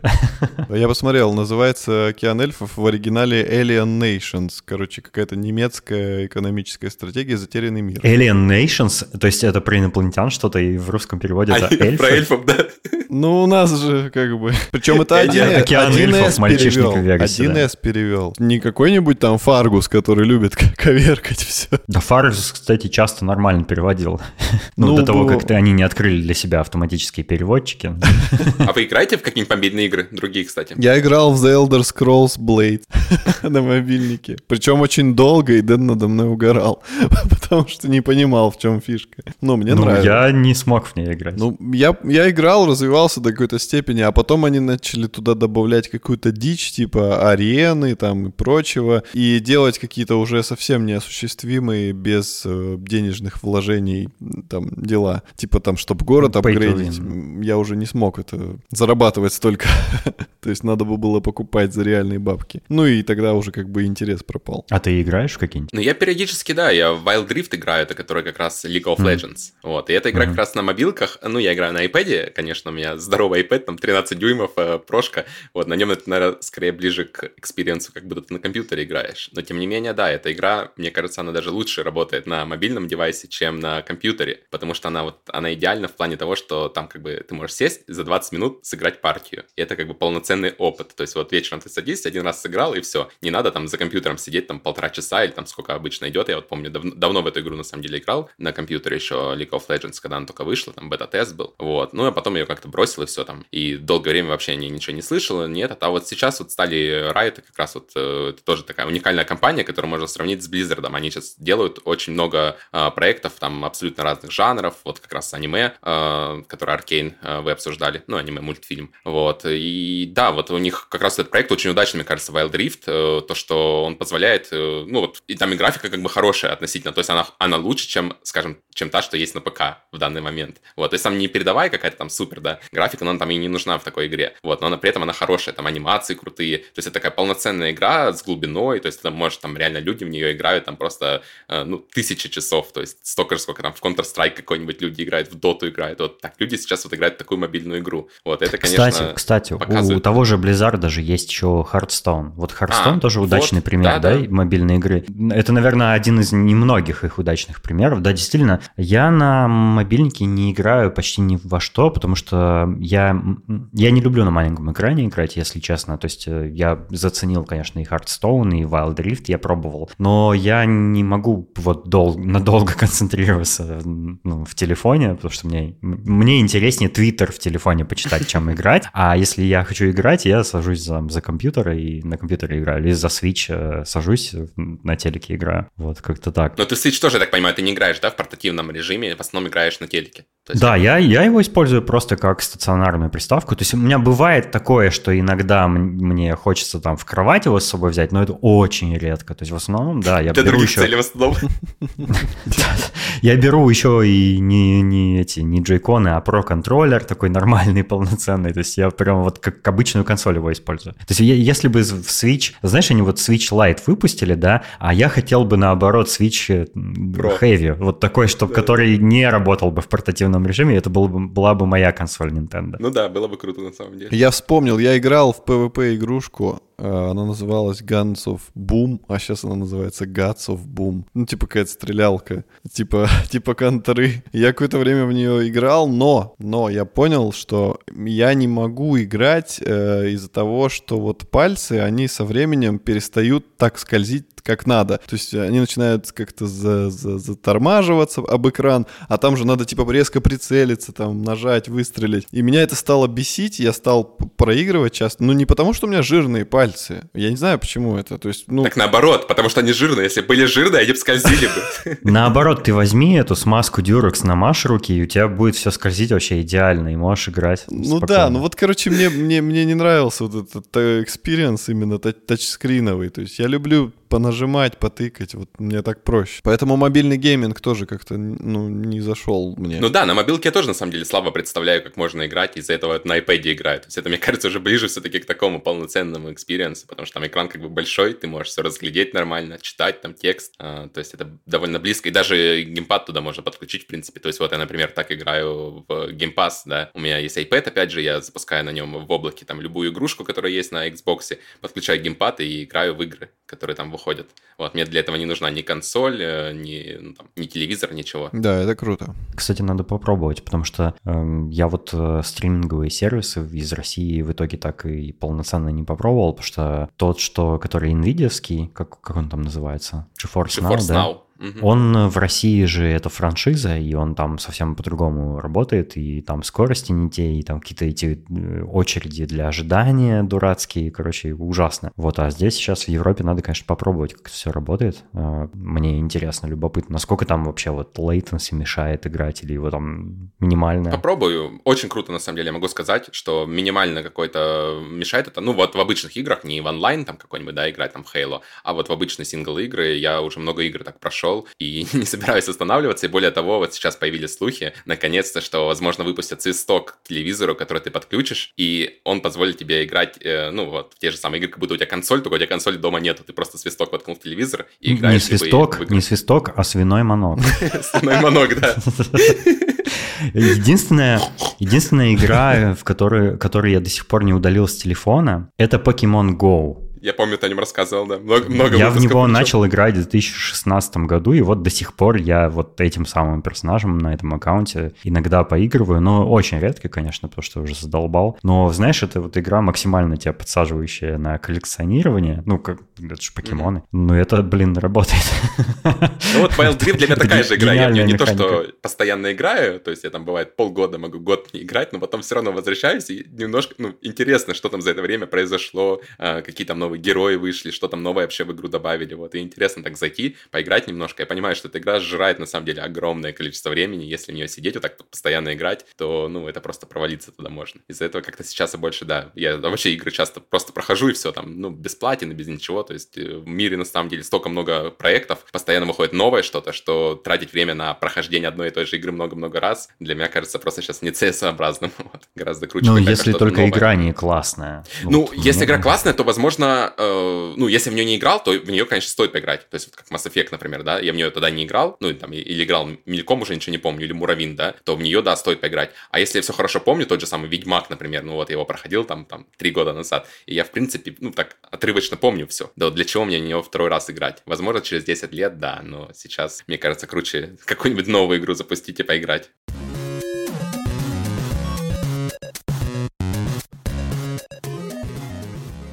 Я месяц назад посмотрел сериал один, который, о котором я хотел рассказать уже давно, вот еще уже месяц как хочу о нем рассказать, но я ждал Тома, потому что вообще-то Том мне посоветовал этот сериал, и с его подачки я начал посмотреть. Я, я посмотрел э, сериал э, «La Casa de Papel», или как, как он еще называется? Money Heist, Money, Heist, Бумажный да. домик, по-моему, перевели Бумажный на домик. тоже.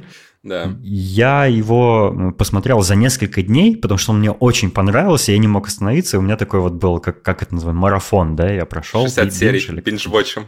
Ужас. Да, э, вообще отлично зашел. И у меня, конечно, у меня, конечно, такие смешанные о нем впечатления. То есть я в целом как бы в восторге от этого сериала, но все-таки там есть не, некая кринжата, или как это сказать. Вот, и я хочу с тобой обсудить это. Да-да-да.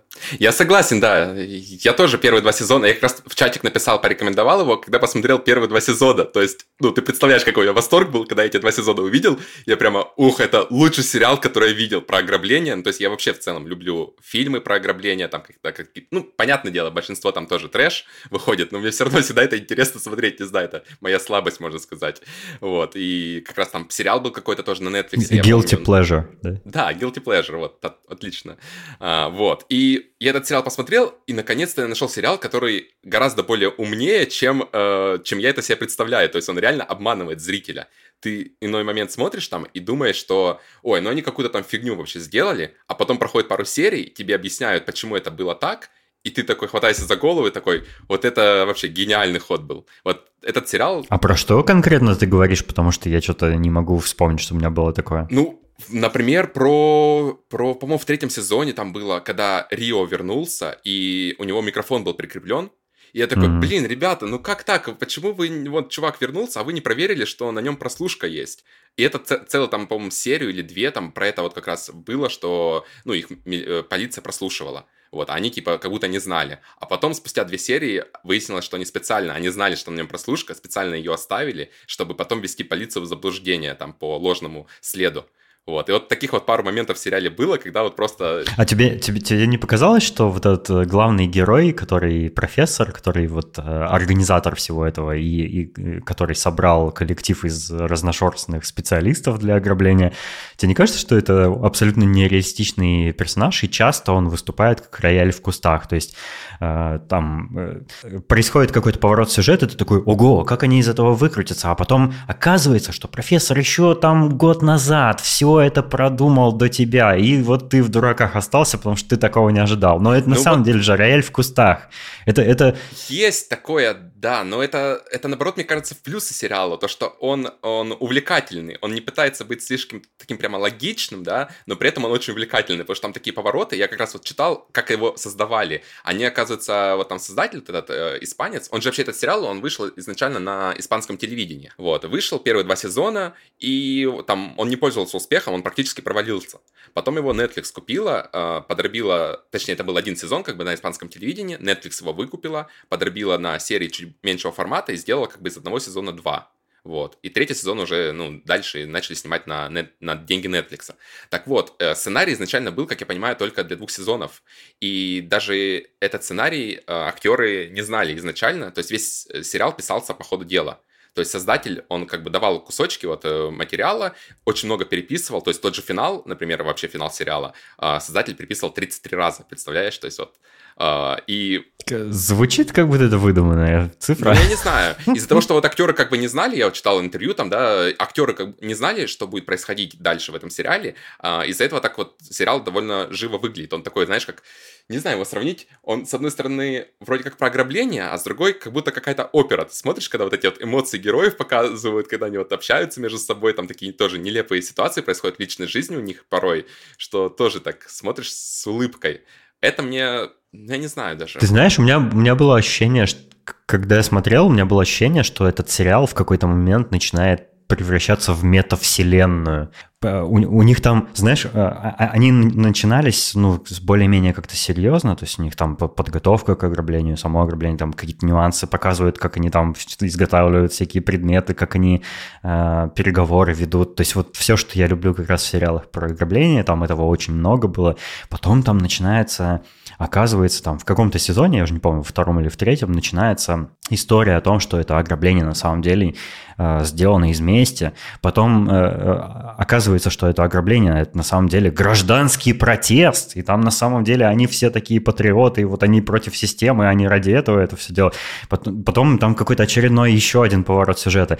В какой-то момент это, этот сериал превращается в какой-то Болливуд, где, э, где пом, помнишь сцена, когда там вырываются вот эти супер наемники в, mm-hmm. в банк, и там э, в крыше какая-то типа э, дырка да, в крыше, да. идет дождь внутри здания в банке, под дождем такие грозные стоят две стороны, воюющие между собой, и у них начинается дуэль, и, и, и потом там еще показывают какие-то сцены с э, духом вот этой э, девчонки Токио, а, то есть там, там начинается какой-то просто свой мир вообще. Внутри вот одного этого здания банковского там просто свои какие-то э, королевские притязания на престол, там кто кого сместит с поста руководителя этой команды ограбления. Там какие-то, знаешь, просто игра престолов только в рамках... Да, да, да. Но это четвертый сезон как раз был, вот, э, когда вот это все происходило, нелепое. И на самом деле на четвертом сезоне мы практически с женой бросили смотреть этот сериал, потому что там настолько нелепые какие-то происходили события, особенно вот с этим Гандия, который там, типа, главный э,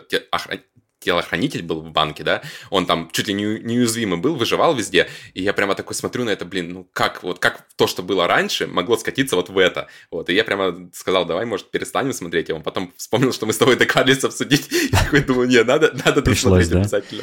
Да, ну, да, концовка, конечно, многое исправила, то есть вот пятый сезон в целом, он гораздо лучше, а четвертый сезон я почитал, почему он такой плохой был, оказывается, там создатель сериала в этот момент делал другой сериал, запускал, и он вообще не прикладывал э, никакого участия. То есть он ни сценария, я так понимаю, не писал, ни в продюсировании, ну, вообще не участвовал, условно говоря, во время съемок четвертого сезона. Он как бы создатель отошел от этого сериала и делал там что-то другое, занимался. А потом пришел в пятом сезоне, схватился за голову и начал это все исправлять.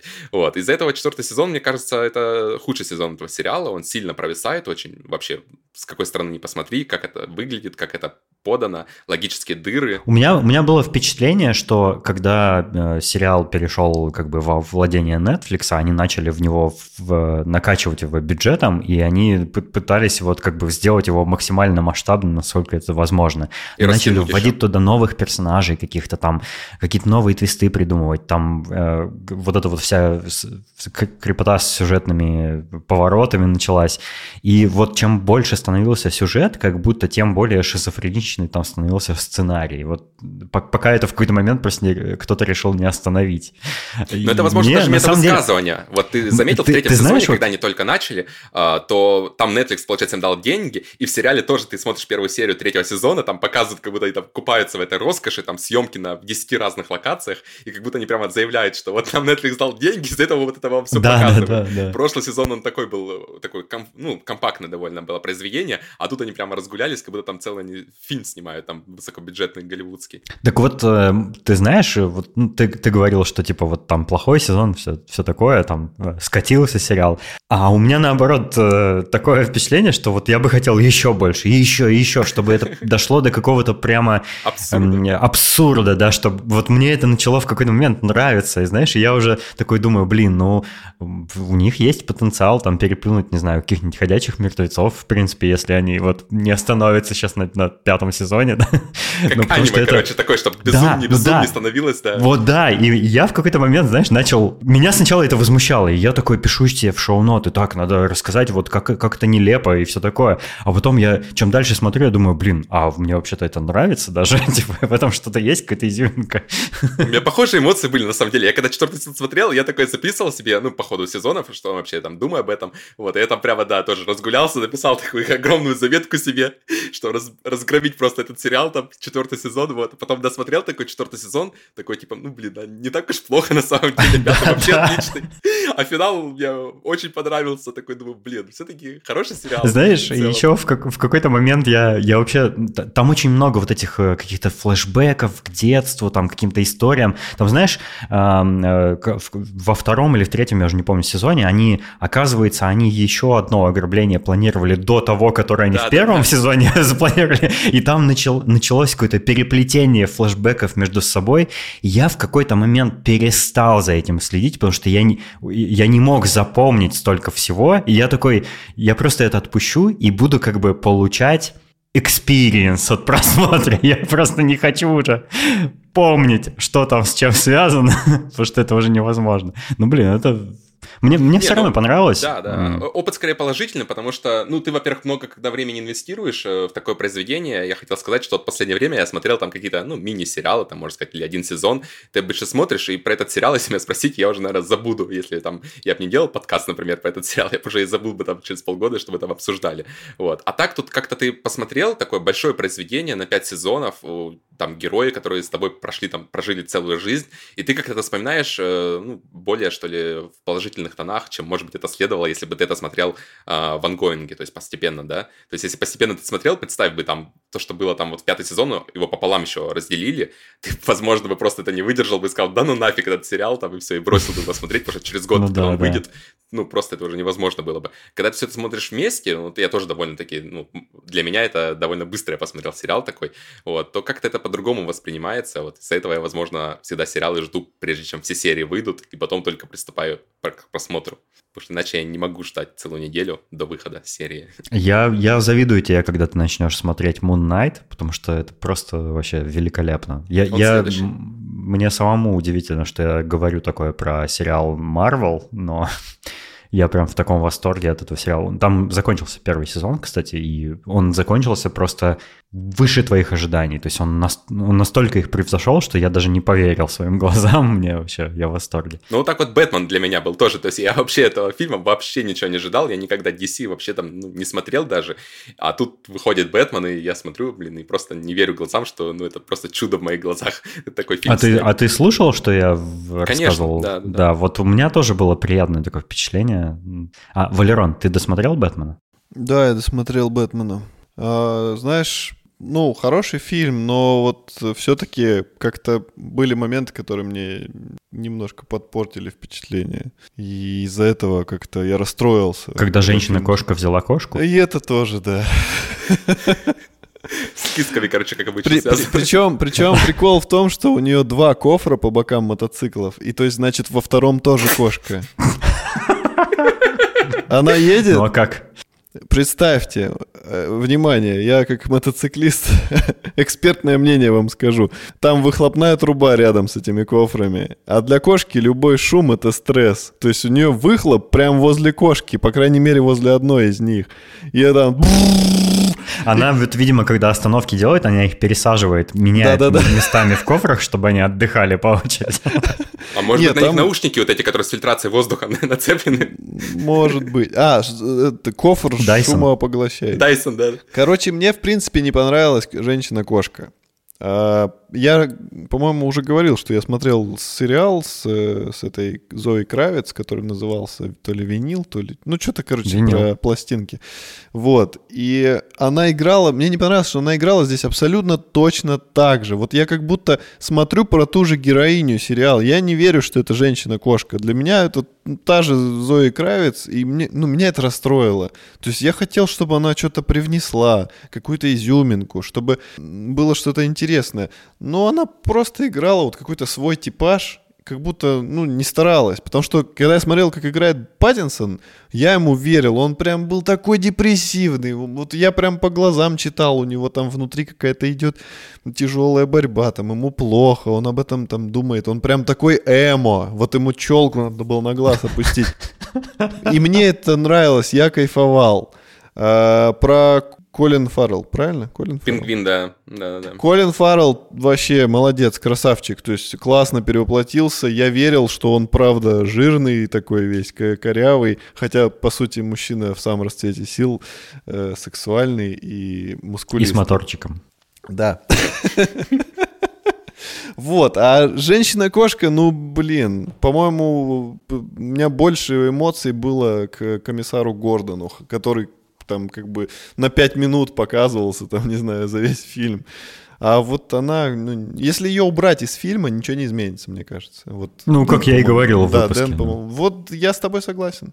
Я, короче, Moon Knight, к слову, я до сих пор не посмотрел, тоже вот как бы очень хочу начать, но я просто себе дал установку, что я добью наконец Доктора Хауса, потому что я не могу бросить его, мне осталось там буквально полсезона, наверное. Вот, я хочу его добить. Не надо его добивать. Он хороший.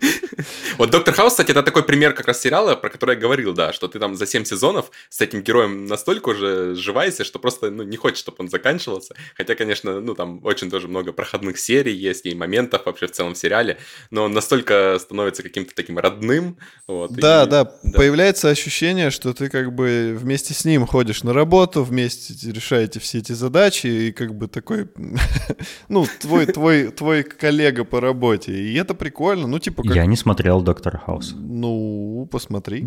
Нет, спасибо, не, не хочу. Знаешь, что я могу сказать про Moon Knight?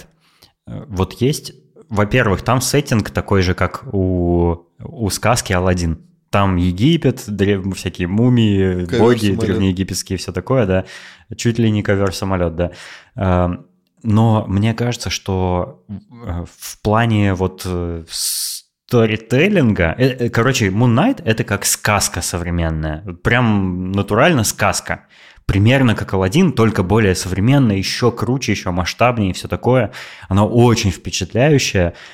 И вот на этом сериале можно видеть, насколько сильно круче стал сторителлинг в сказках по сравнению с, ну, с древними традиционными сказками, к которым мы привыкли. Это просто невероятно. Вот он, он в моем именно в мировоззрении ощущается как самая крутая и передовая современная сказка. Вот, вот, вот как-то так. Никогда не подумал, что ты такие слова говоришь о Марвел произведении. Да-да-да.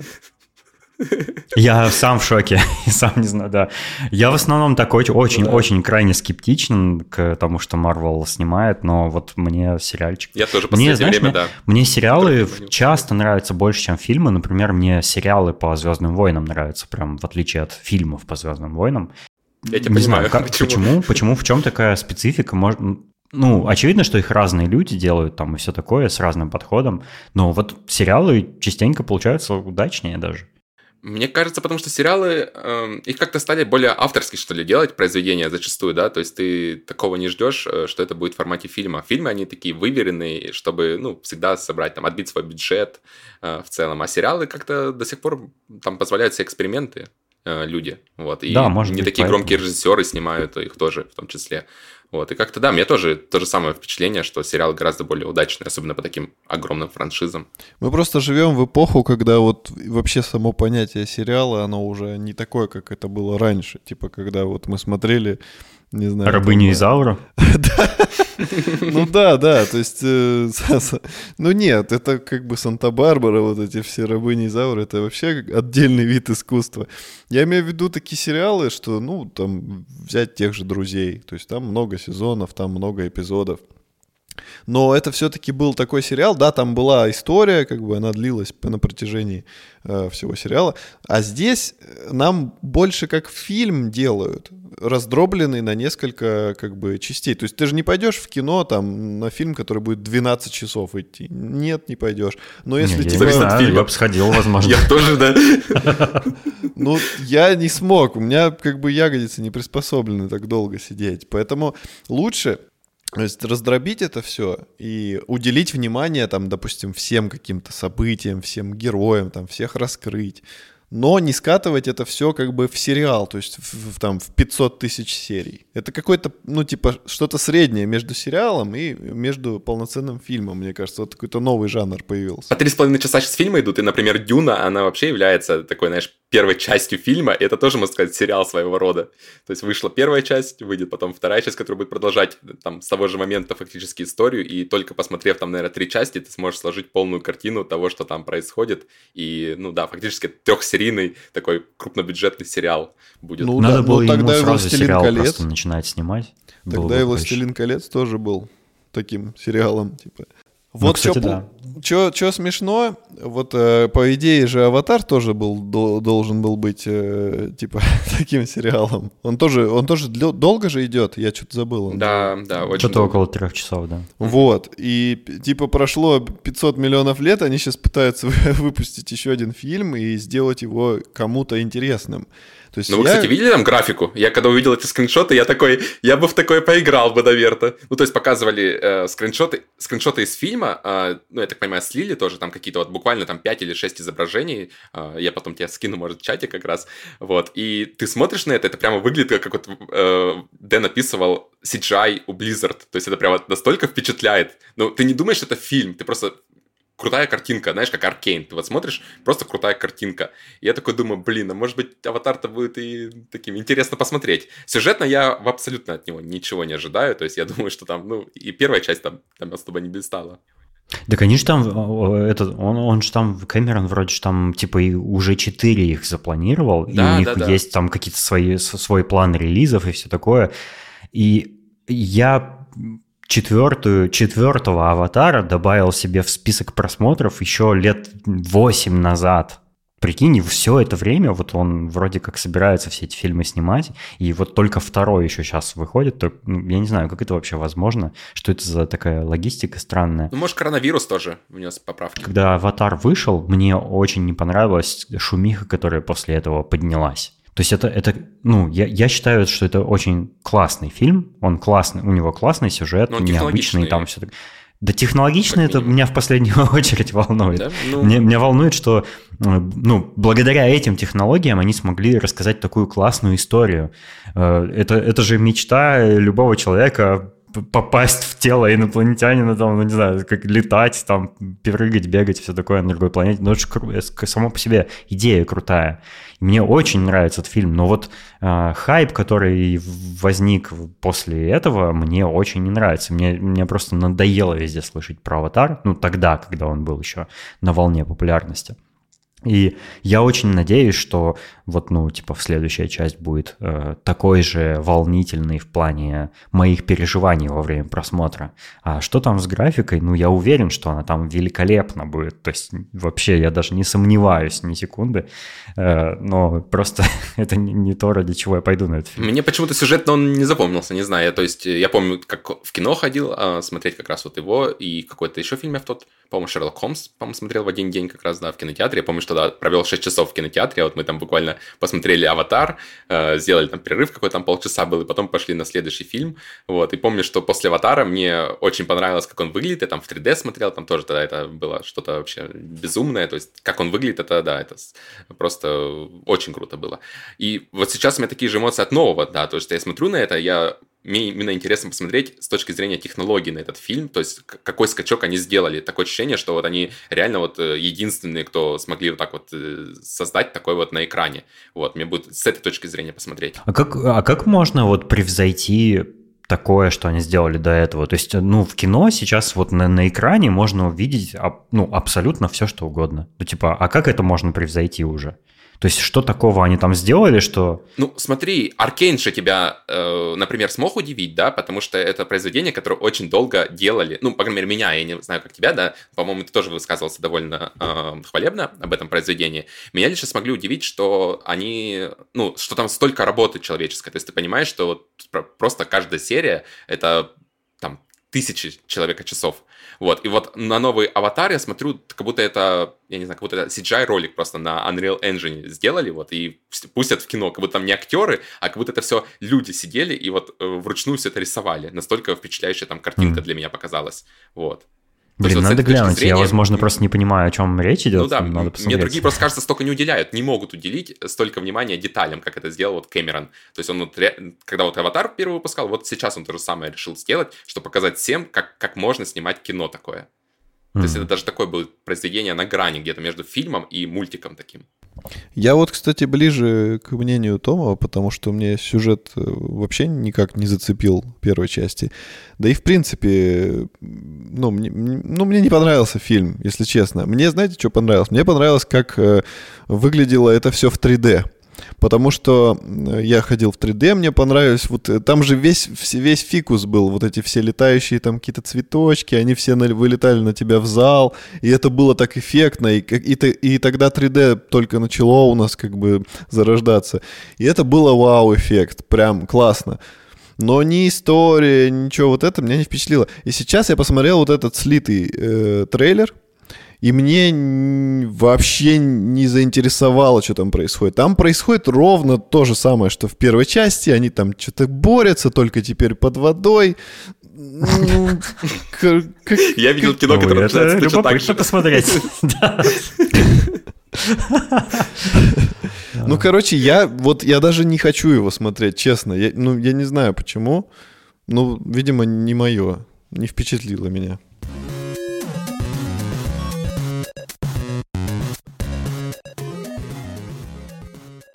Как тебе, Том, вообще быть гостем в, в шоуруме после того, как ты столько времени его слушаешь? Если честно, как будто к друзьям пришел в гости, вот и мы тут беседовали, как будто я вас столько лет уже знаю, знаешь, мне настолько было Так, так и есть, потому что... Ну да, практически так и есть. Там. Так комфортно было с вами провести эти два часа, вот прямо спасибо большое, что позвали, прямо ую- уютненько посидели. Класс, класс. Ну, тебе спасибо. Это, это лучшее, как это могло пройти, да? Вступайте все в чатик обязательно. Я настоятельно всем рекомендую. Там порой поднимаются очень интересные темы. Вот, и... Да. Побудьте тоже частью. Ну, спасибо тебе, что пришел, да. И мы так, знаешь, я, я немножко переживал, что это затянется там на 5 часов. но, не, более-менее норм. Uh, но я надеюсь, что и нашим слушателям понравилась тоже наша беседа. Мы еще хотим поблагодарить наших дорогих слушателей. Э, их не так много, но мы надеемся, что их будет больше, больше, больше. Э, это Аида Садыкова, Сергей Мегрип, Максим Леус и Сереня Завьялов. Спасибо вам, ребятушки. И вы присоединяйтесь к нашему Patreon'у или Boosty. И Boosty. Да, и, и Boosty. И Boosty. Спасибо вам, ребят. Спасибо всем за, за внимание. До встречи в следующем выпуске. Всего вам доброго. Пока-пока.